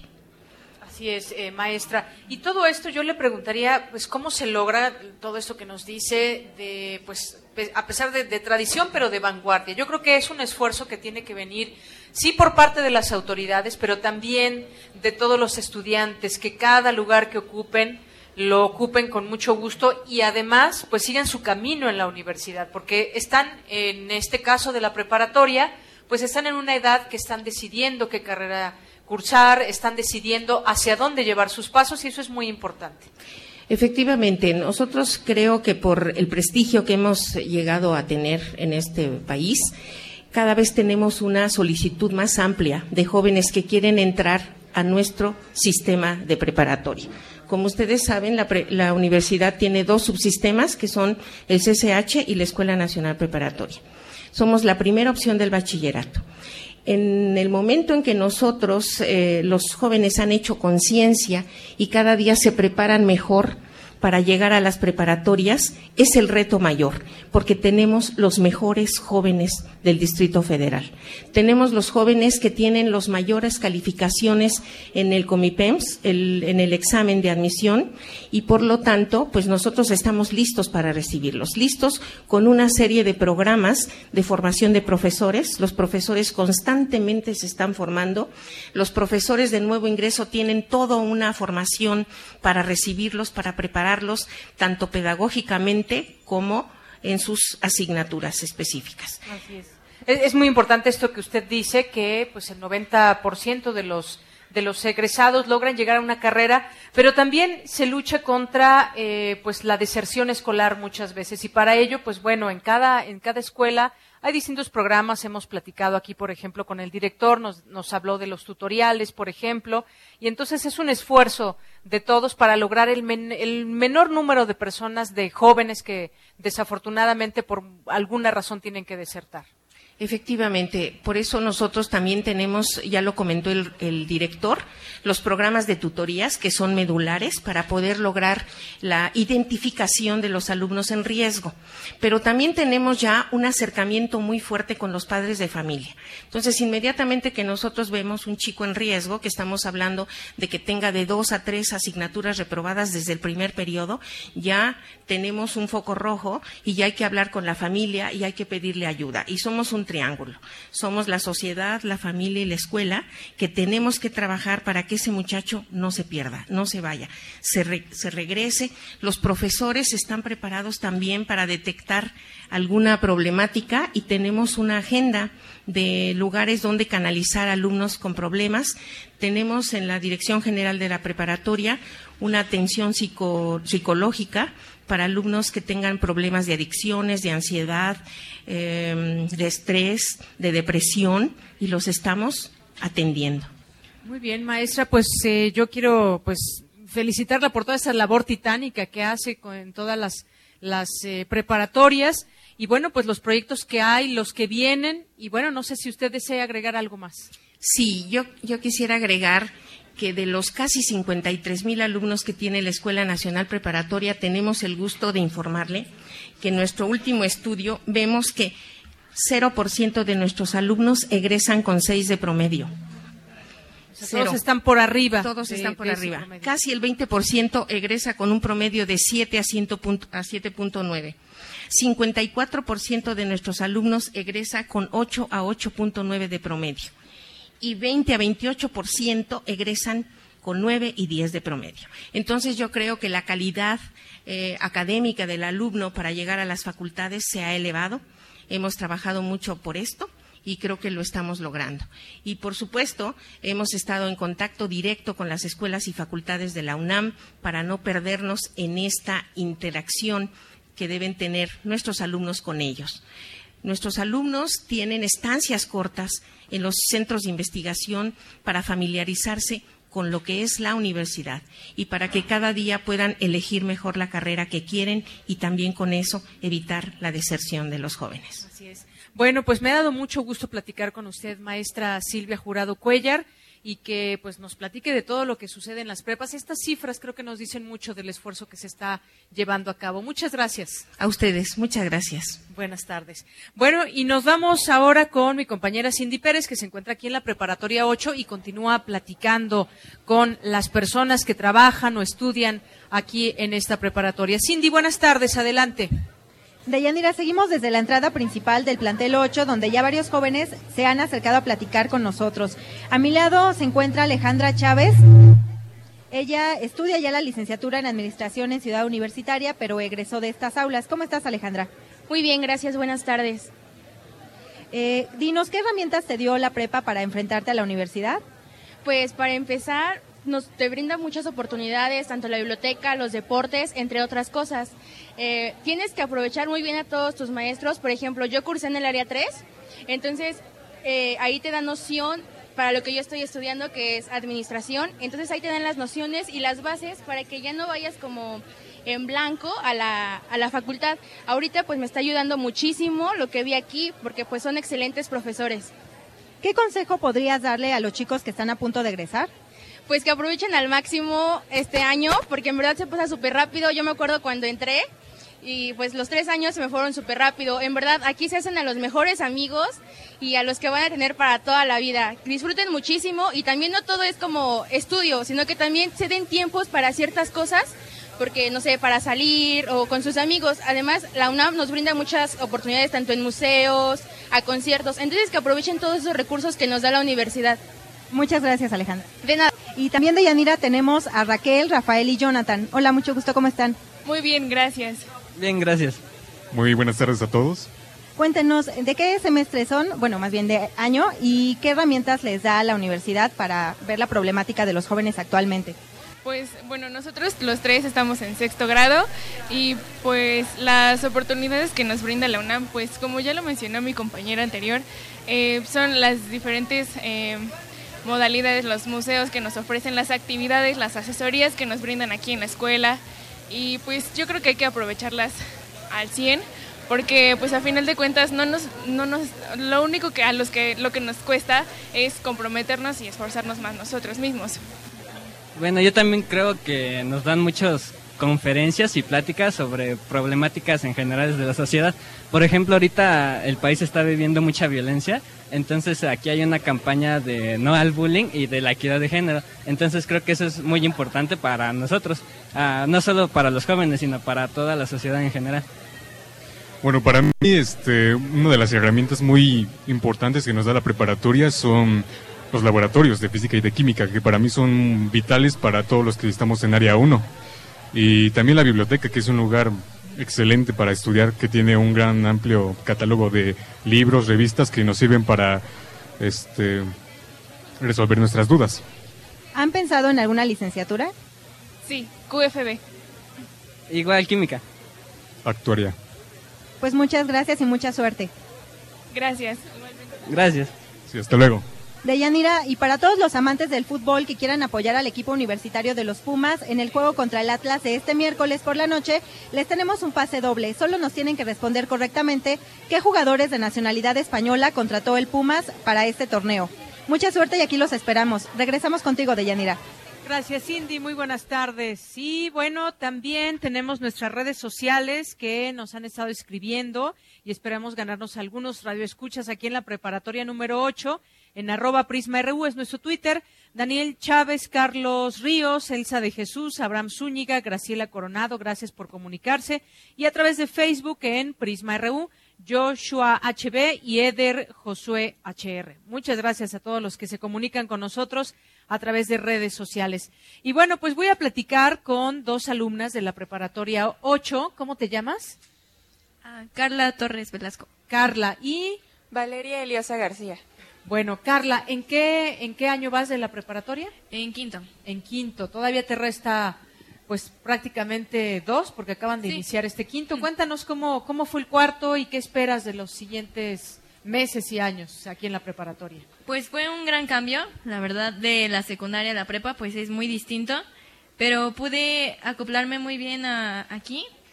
Es, es, un, es una gran oportunidad estar aquí, pues hay que aprovechar todo en el deporte, pues También En deporte, hablando de deporte, cuéntanos tú qué, qué practicas. lucha olímpica. Lucha olímpica. ¿Y a partir de cuándo? ¿De aquí en la prepa 8 o desde antes ya la practicabas? No, eh, cuando entré a cuarto. me ¿Y metí. cómo ha sido esa experiencia? Cuéntanos, ¿dónde has participado? ¿Cómo, eh, cómo, cómo fue tu, qué te gustó eh, empezar a practicar la lucha olímpica? Es un deporte demasiado completo. Bueno, hemos tenido demasiado apoyo por parte de la escuela, de los entrenadores. Y bueno, yo me siento muy agradecida por eso. Y pues, bueno, yo empecé en un torneo de cuartos años. Y ya de ahí, pues me fui a algunas competencias nacionales y clasifiqué a la Olimpiada. ¿Cómo te ha ido en estas competencias? Bien, porque me dices que ya estás en la Olimpiada también. Sí. Muy bien. ¿Y cuál es la idea en este deporte? ¿Cómo puedes combinar tus estudios con, con el deporte? A veces es algo complicado, hay que estar al, bueno, al pendiente de las dos cosas, pero bueno, en los tiempos libres es normalmente cuando practicamos esto después de clases. Muy bien. Bueno, pues muchas gracias, Carla, por platicar con nosotros aquí en Prisma RU y mucha suerte. ¿Ya sabes qué vas a estudiar, por cierto? Eh, no. Todavía no. No. Bueno, todavía te, te queda un año y un poco más para que puedas decidir la mejor carrera para ti. Gracias, Carla. Y bueno, pues platicamos ahora contigo. ¿Cómo me dijiste que te llamas? Valeria. Valeria, Valeria, cuéntanos, ¿tú en qué año estás? En sexto. En sexto, ya, ya vas de salida, te resta este último año. ¿Cómo te ha ido los años anteriores aquí en la prepa? Muy bien. Eh, bueno, desde que entré a la prepa me enamoré completamente de ella.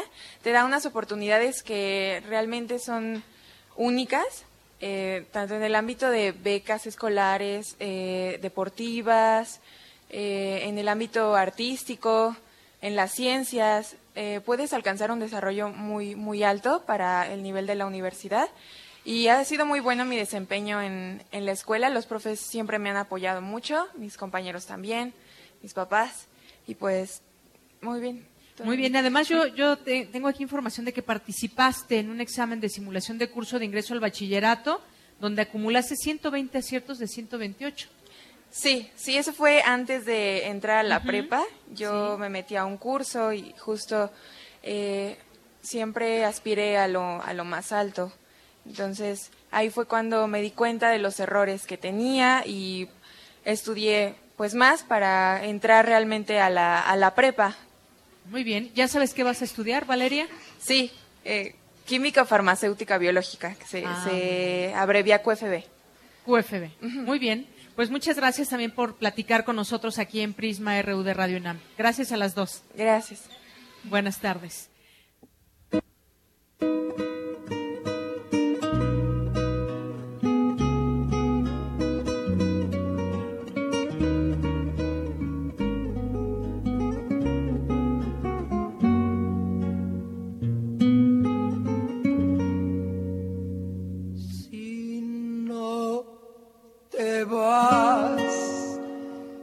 Voy a dar mi vida.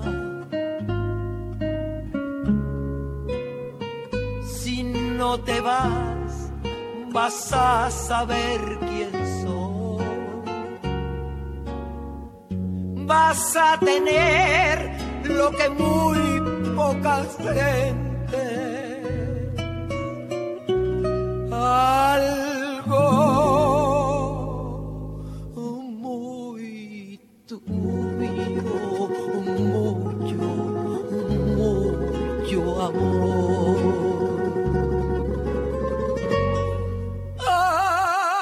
pues estamos escuchando a Chabela Vargas, esta canción que se llama Si no te vas, es un tema de la película Julieta de Pedro Almodóvar en esta edición número 69 de los premios y la premiación allá en Cannes.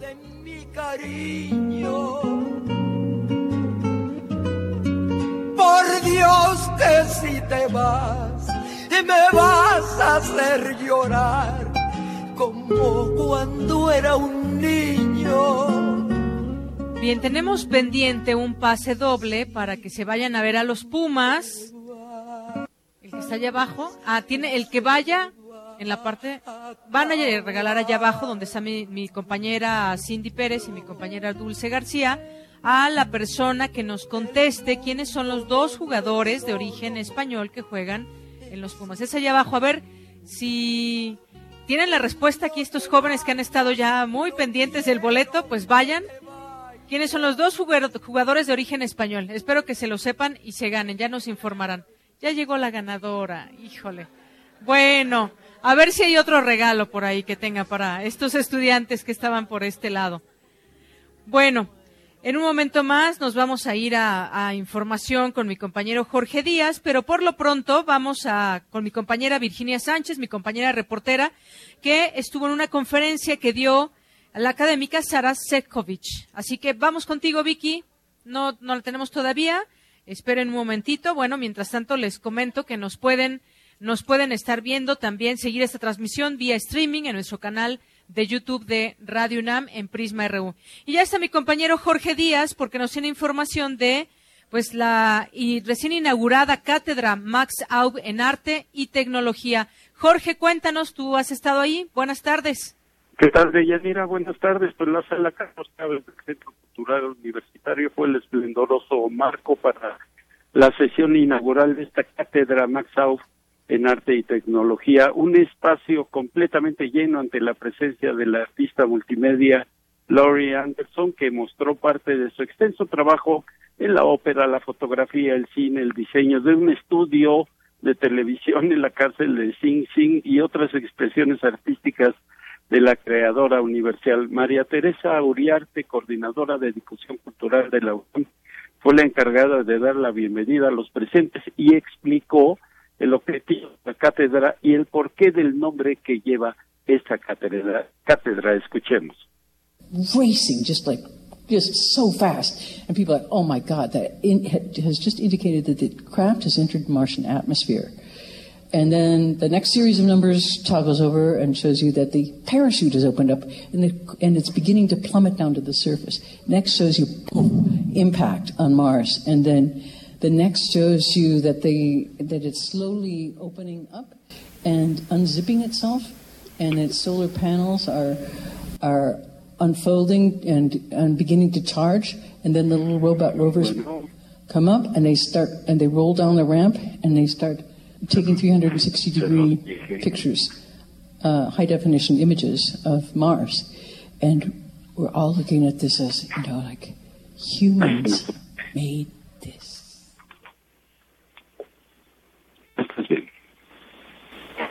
Bueno, tenemos problemas con la comunicación. Muchas veces ahí en esta zona del centro cultural se pierde la señal y bueno, ahí ha estado mi compañero Jorge Díaz en esto que nos estaba explicando de esta cátedra Max Aub donde estuvo presente Lori Anderson, esta cantante que estuvo ahí en este evento. Pero nos vamos ahora con mi compañera Virginia Sánchez que nos tiene información, ¿no? ¿No nos recuperamos con Jorge Díaz o, o no se escucha todavía? Jorge, a ver si ya nos escuchas bien.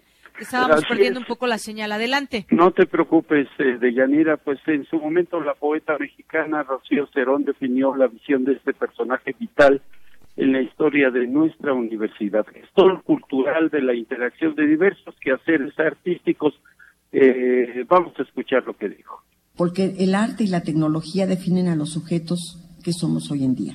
El saber que originó a cada artefacto, cada creación humana no es exclusivo de la arqueología sino que hoy necesitamos entrelazar sensiblemente ese potencial y mantenerlo en nuestra memoria actual. Por ello, decidimos cuestionar e imaginar la posibilidad de no tener frontera alguna, ni entre las disciplinas, ni entre todas las fronteras que se establecen en nuestro tiempo. Por eso nuestra Conecta del 2016 es precisamente sobre fronteras. Con la cátedra Max Aub compartimos el anhelo de hacerle frente a la desilusión. A cinco años de haber iniciado este proyecto compartido, hoy reiteramos con contundencia que lo que él soñó y que también nos ocurre a nosotros, nos obliga a hacer conciencia de la mejor manera posible. Esto es, creando. sí, Jorge, adelante. Sí, eh, te explico, eh, Yanira. Cío Cerón enunció posteriormente las habilidades, muchas de ellas eh, de que llegó a México en 1942 como refugiado de la Guerra Civil Española y algo muy importante, director de nuestra radiodifusora de 1960 a 1966. Para Max Aub, escuchar el sonido de la guerra civil española, el escucha sintoniza y extrae la nitidez de lo visto, lo llevó a formular y escribir su conjunto de seis novelas, El laberinto mágico. Un viaje narrativo que habla desde la colectividad y hacia la colectividad. Lo irremisiblemente perdido, los que huyen, los que llegan, aparecen para acercarnos al rostro del superviviente. Un hombre no puede ser llamado artista hasta haber demostrado de cierta manera que controla las fuerzas que se abaten sobre él, como lo enunció Ezra Pound. Aub lo hizo a través de la escritura. Sí, Jorge. Max Aub, en su intenso devenir cultural, intentó la creación de uno de los acervos fonográficos más importantes de las letras hispánicas la colección vida, pero todo el mundo esperaba a Laurie Anderson, radiante vestida muy al estilo New Yorker, siempre con la sonrisa presente en todo lo que dijo y presentó por más de 90 minutos. Apareció sin más ni más, aseguró que su trabajo es producto de las fallas y te explico por qué. La creación artística, dijo el artista, eh, la expresión artística multimedia depende de eso, de las fallas los errores, porque y porque sirven para corregir, mejorar y crear, además de ser originales. Dijo que los museos interactivos y multimedia no toman el contexto político, económico, social de la ciudad o país donde se encuentran. De sus vivencias llamó la atención sus cuatro años aproximadamente en la NASA, fungiendo como artista residente, así la definieron ya que según ella los artistas multimedia y los astronautas son similares porque imaginan y crean y porque en muchas ocasiones no se dan cuenta cuando terminan un proyecto. Dijo haber estado presente justo cuando llegó Marte. Vamos a escuchar una pequeña parte porque ella eh, lo dijo en inglés y después intentaré hacerte un resumen de lo que ella dijo durante su alocución. Vamos a escuchar. racing, just like just so fast. And people are like, oh my God, that in, has just indicated that the craft has entered Martian atmosphere. And then the next series of numbers toggles over and shows you that the parachute has opened up and, the, and it's beginning to plummet down to the surface. Next shows you boom, impact on Mars. And then the next shows you that, they, that it's slowly opening up and unzipping itself, and its solar panels are, are unfolding and, and beginning to charge, and then the little robot rovers come up and they start and they roll down the ramp and they start taking 360 degree pictures, uh, high definition images of Mars. Bien. Jorge, and, muchas gracias. Sí, dinos. Bien. Eh, con esto termino nada más. Describió que se escuchó un estruendo, la sonda espacial llegó, aterrizó, desplegó sus radares, cargó de energía sus equipos y tomó fotografías. Dijo, esto lo hicieron los humanos. Parte de lo que sucedió en esta larga conferencia de Loria en donde ella dirá. Muchas gracias, Jorge Díaz. Buenas tardes. Bueno, de ahí me voy con mi compañera Virginia Sánchez porque nos tiene información de una conferencia que dictó Sara Sekovic. Adelante, Vicky. ¿Qué tal, Deyanira y auditorio de Prisma RU? ¿A qué nos referimos cuando hablamos de escribir? Fue la interrogante en la conferencia que la académica Sara Sefcovic ofreció en el coloquio El cuerpo femenino y sus narrativas. El arte de escribir significa ir en contra del mundo, porque para hablar de lo que sucede es necesario aislarse, hacerlo desde la soledad, enfatizó la escritora. Escribir ayer y hoy, allá y acá, es ir contra el mundo. Y lo digo por una razón muy sencilla, porque escribir obliga a aislarse del mundo. No hay forma de que eso no sea así. No importa si el mundo es el hogar y la familia, si el mundo es el trabajo y los amigos, si el mundo es lo que pasa afuera, en la parranda.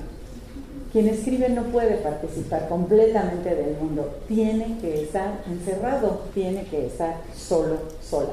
Qué paradoja esta de que la escritura sea un modo de estar en el mundo, de pensar en él y de referirse a él, que se practica desde la soledad, desde el encierro, desde el no estar en él con frases de Sor Juana, Simón de Beauvoir, Ángeles Mastreta, John Chang, Julieta Campos, entre otras, Sefcovic parafraseó la trascendencia de este arte. ¿Cómo es que la escritura hace esta tarea descomunal de darle sentido a la vida y de llevarte a la otra vida?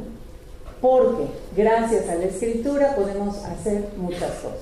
Por ejemplo, sacar la desesperación, como decía la poeta argentina suicida Alejandra Pizarro, o al revés, permitirte sacar la felicidad, como hizo Elizabeth von, von Arnim. Por eso María Luisa Mendoza dice, no importa qué es lo que expreses, a la que escribe no le es posible no hacerlo. Comillas. Si no lo hiciera, me hubiera ya muerto, porque la palabra es mi respiración.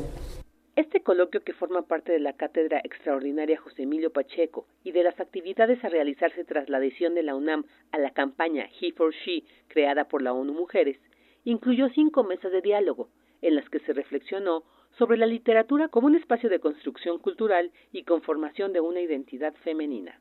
Esta es la información. Buenas tardes.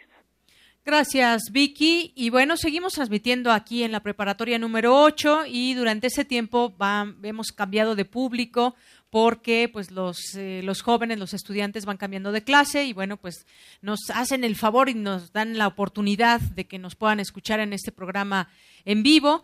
Y bueno, vamos a mandar nuestros micrófonos con mi compañera Dulce García, que se encuentra allá abajo en la entrada principal de la preparatoria, que ha estado también platicando con parte de los alumnos de esta preparatoria. Adelante, Dulce.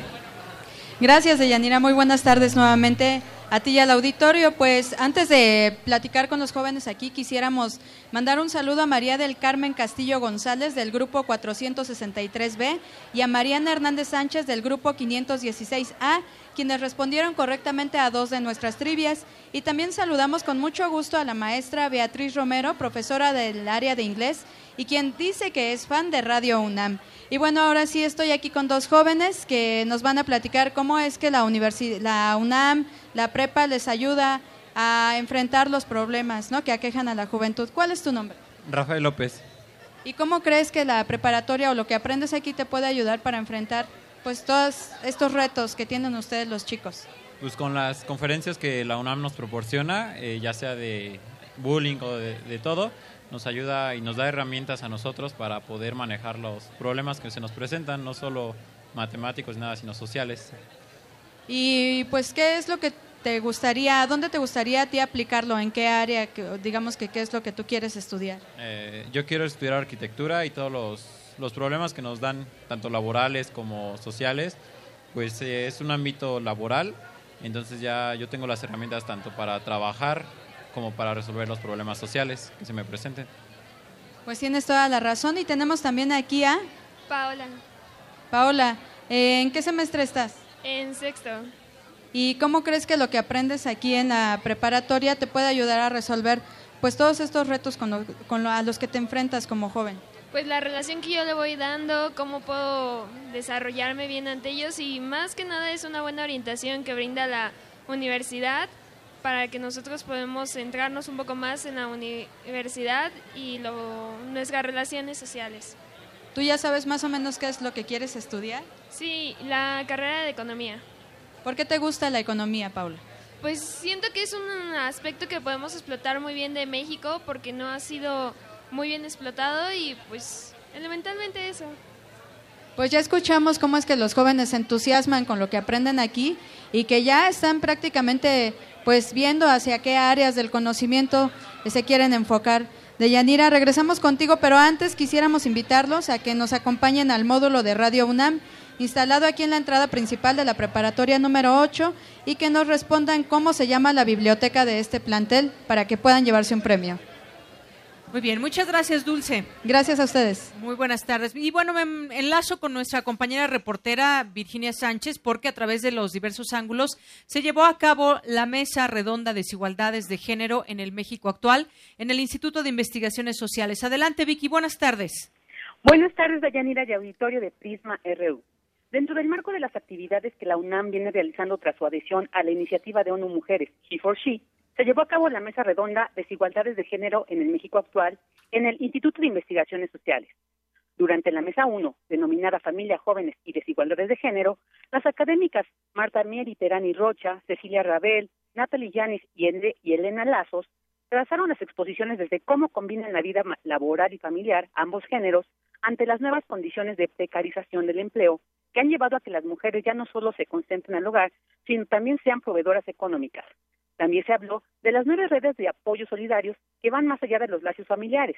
Asimismo, se abordó sobre los nuevos significados de las nuevas paternidades y maternidades y su invisibilidad social. Esta mesa cerró con el tema de las desigualdades en el medio rural, donde la participación política de las mujeres es escasa. La mesa 2 se centró en abordar los temas de migración, envejecimiento y género, la vulnerabilidad de las mujeres migrantes, donde la doctora Verónica Montes de Oca, Zavala, habló del envejecimiento como una condición que remarca esta desigualdad. Escuchemos. Pero en materia de envejecimiento, esta categoría de género es sumamente importante, porque no es lo mismo envejecer para un hombre que para una mujer. Como vimos, los arreglos familiares son también distintos. Y una de las partes y una de las dimensiones más importantes tiene que ver con el tipo de actividades que realizan. ¿No? Desgraciadamente, eh, los diferentes niveles de escolaridad, el, incluso el porcentaje tan alto de población femenina adulta mayor analfabeta, impiden que tengan actividades económicas remuneradas, digamos, de manera digna. Y si ustedes se dan cuenta, son a veces las personas que están limpiando los hoteles, los centros comerciales, estas personas que no vemos, pero que están aquí, están ahí y que normalmente nos damos cuenta de su existencia cuando están sucias las cosas.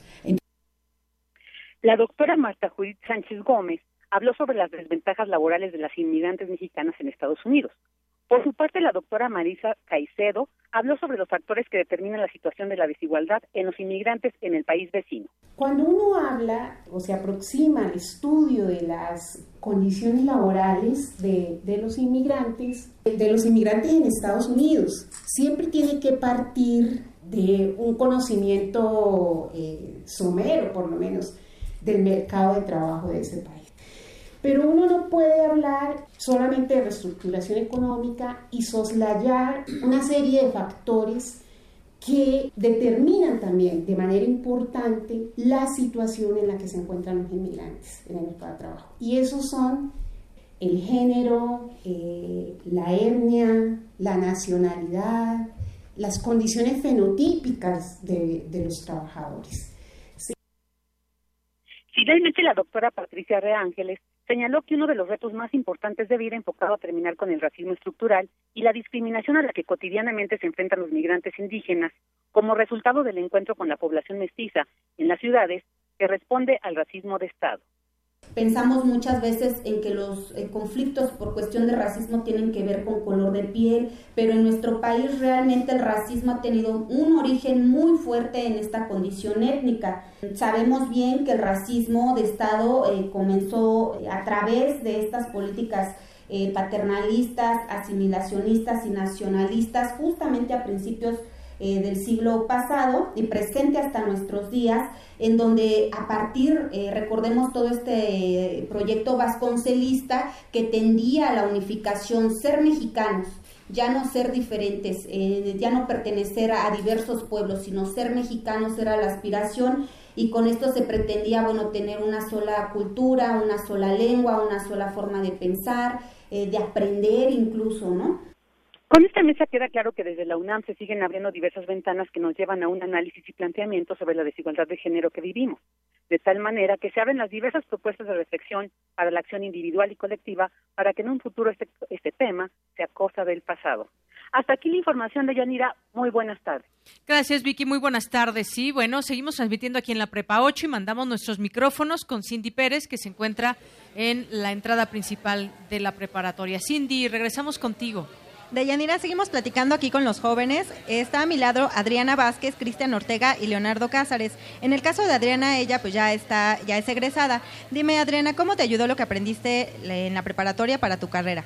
Eh, buenas tardes, yo estudio la, en la Facultad de Ciencias la carrera de actuaría y pues mm, aparte de los conocimientos, lo que más me ayudó aquí es saber hacer responsable porque la facultad es simplemente otro mundo. Ya no tiene nada que ver con la preparatoria. Entonces aquí lo que los profesores me enseñaban era que tenía que cumplir con mis tareas a tiempo, en tiempo y forma. ¿Qué consejo le darías a los jóvenes que van a egresar?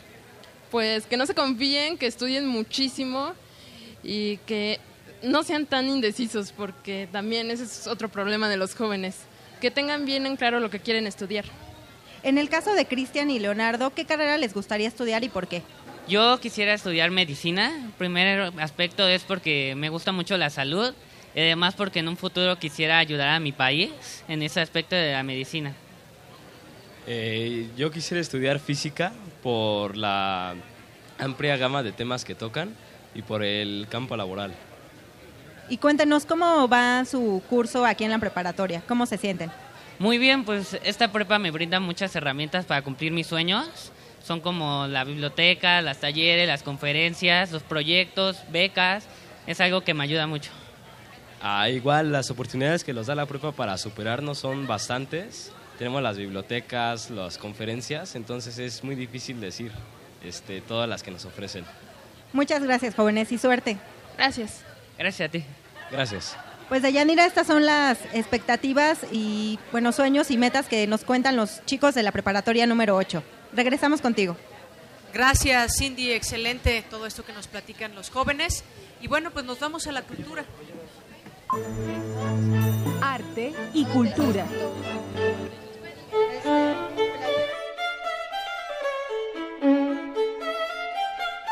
Ya está aquí a mi lado Tamara Quirós, que nos tiene información de cultura ya casi para irnos, Tamara. Deyanira, muy buenas tardes y recibo con mucho agradecimiento a todos los alumnos que nos visitan ahorita. Nadie nos ha dicho que quiere estudiar comunicación y periodismo, tampoco locución. Na- eh, al menos allá en el stand, de allá abajo, no nos han dicho, ¿eh? No se quieren echar a perder tan jóvenes. Probablemente sea eso. ¿Cómo creen? Es una gran carrera, igual que todas, las Claro. que la que decidan. Y bueno, Deyanira y a todo el auditorio, las características de la Ciudad de México hacen que se encuentre expuesta a efectos desastrosos de agentes destructivos, como incendios, inundaciones, explosiones o tormentas. Por ello, es de suma importancia que como parte de la población civil estemos informados para prevenir y reducir las consecuencias de los desastres. En conmemoración del 31 aniversario del sismo de 1985 y el Día Nacional de la Protección Civil en México, el cual se celebró ayer 19 de septiembre, el Museo Universo nos invita a conocer las acciones que podemos llevar a cabo para reducir los riesgos y prevenir desastres. Habrá talleres y charlas.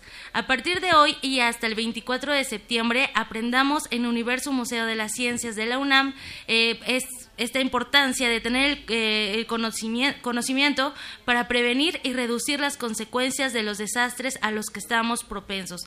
No se pierdan talleres, charlas, también va a estar eh, la feria, ahorita les digo cuál es la feria. Oye, pero antes de que continúes con la feria, tenemos también boletos. En un momento regalamos para ir al universo. La Feria de la Prevención se llama. Quiero mencionarles algo. Eh, la entrada es libre, sin embargo, hay charlas que sí necesitan boleto. Entonces vamos a regalar unos cuantos para que se vayan a Universo Museo de las Ciencias. De. Yanira, eh, por mi parte es todo y nos escuchamos mañana. Claro que sí, muchas gracias Tamara. Y nos vamos a enlazar a nuestra cabina allá en Radio UNAM, en nuestras instalaciones allá en la Colonia del Valle. Ahí ya está listo mi compañero Eric Morales. Eric, buenas tardes, adelante. Zarpazo RU. Eric. No, no Gracias. Deyanira. Buenas tardes. Pues te cuento que a 40 días de que comience el Gran Premio de México de la Fórmula 1, el histórico piloto mexicano Adrián Fernández fue presentado como nuevo embajador de ese evento deportivo para su edición 2016. El exconductor de la serie IndyCar e impulsor del automovilismo mexicano en la década de los 90 fue reconocido por sus 32 años de trayectoria deportiva. Fernández recordó que fue en el Autódromo Hermanos Rodríguez donde comenzó su aventura tras el volante. Y para mí hoy es un día así de especial, como fue cada una de las carreras que ganamos por México, en todas las categorías que participamos. Además, el piloto celebró el gran momento que vive el automovilismo mexicano. Me siento extremadamente orgulloso de lo que está pasando en México. Pilotos en todas las categorías internacionales, compitiendo en los primeros lugares en Fórmula 1, en NASCAR, en fin. Eh, eso es un sueño hecho realidad. Y yo me siento orgulloso de que de alguna forma hayamos puesto un granito de arena. Fue una doble sorpresa para Adrián Fernández, pues la curva número 12 del autódromo de los hermanos Rodríguez fue bautizada con su nombre. Conmovido y con lágrimas en los ojos, agradeció el apoyo de la afición durante su trayectoria como piloto. La verdad este, es, un es un reconocimiento el más bello de mi carrera. Se los agradezco muchísimo, se lo agradezco a ustedes. Este es un, esto es un reconocimiento de todos nosotros, me refiero a ustedes también. Porque sin ustedes, Adrián Fernández no sería nada. Ustedes hicieron a Adrián Fernández a un personaje en México. De Yanira te comento que hasta el momento se han vendido el 90% de las localidades para asistir al Gran Premio de México y en los próximos días se lanzará la aplicación oficial del evento para quienes deseen obtener mayor información sobre el circuito mexicano.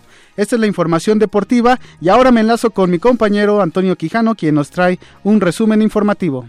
Buenas tardes Yanira, aquí el resumen. Este martes se realiza la primera sesión formal de la Asamblea Constituyente. Los diputados discuten la comisión encargada de elaborar una propuesta de reglamento interior que define las comisiones que conformarán la Constituyente. Hans representante de la Oficina del Alto Comisionado de la ONU para los Derechos Humanos en México, se reunirá mañana con los familiares de los 43 estudiantes desaparecidos de Ayotzinapa. El funcionario acudirá a la Escuela Normal Rural Isidro Burgos. En otra información, Miguel Ángel Mancera, jefe de gobierno capitalino, confirmó que Roger Waters ofrecerá un concierto gratuito el sábado 1 de octubre en el Zócalo.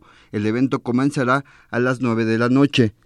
Y en la información internacional, Michel Temer, presidente de Brasil, participó este martes en la Asamblea de la ONU en Nueva York. Durante su intervención, los delegados de Costa Rica, Ecuador, Bolivia, Venezuela y Nicaragua abandonaron la sesión. Hasta aquí mi reporte de Yanira. Buenas tardes. Gracias, Toño. Bien, y bueno, ya prácticamente llegamos al final de esta emisión. Yo quiero agradecer muchísimo a todos ustedes, a las autoridades que pues no, nos han abierto las puertas aquí. Pero antes de irnos tenemos, es, ¿son cuatro boletos o es un dos o un pase doble? ¿Cómo le hacemos? Pase doble, para que vayan acompañados, ¿no? A ver, tenemos un pase doble para que se vayan a ver a los Pumas. A la primera persona que nos conteste qué. A ver, ya creo que ya hemos preguntado casi todo. A ver, escuchen y pongan mucha atención. Menciona tres actividades estéticas con las que cuente la preparatoria. A ver, ¿quién? ¿Quién, Silvia? A ver, tú di, tú di porque yo ya no sé quién de tantas manos. ¿No está? Bueno, esa, cambiamos la pregunta. A ver, como muchos se la saben, vamos a cambiar la pregunta. Vamos a cambiar la pregunta. ¿Cómo se llama la directora general de la Escuela Nacional Preparatoria que está aquí con nosotros?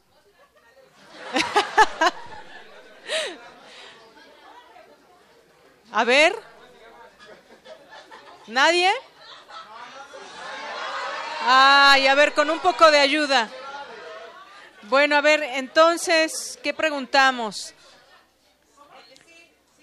¿Cuántos y cuáles tipos? ¿Ya, ya están? Ah, bueno, muy bien. Bueno, muchas gracias jóvenes por haber estado aquí con nosotros. Nos vamos antes al, al tráfico.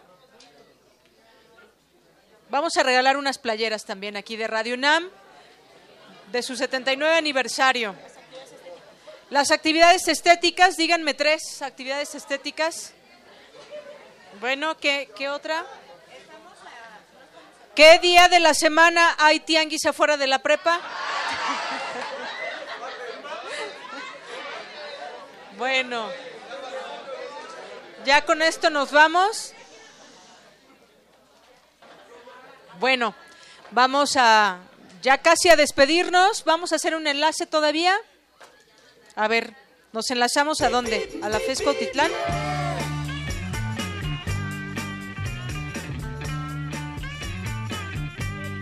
Bien, nos enlazamos hasta la FES Cuautitlán con Eric Quiroz Argueta, jefe de difusión cultural. ¿Qué tal, Eric? Adelante. ¿Ya está al aire? Eric, Eric Quiroz. Bueno, me parece que ya es momento de despedirnos, ¿está bien?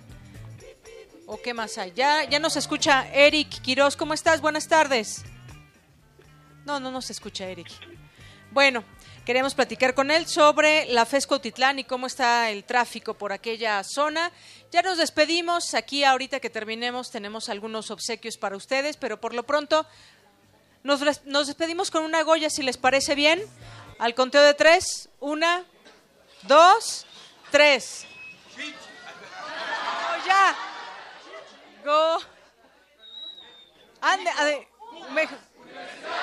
Goya, Goya, cachú, cachú, ra, ra, cachú, cachú, ra, ra. Goya, Universidad.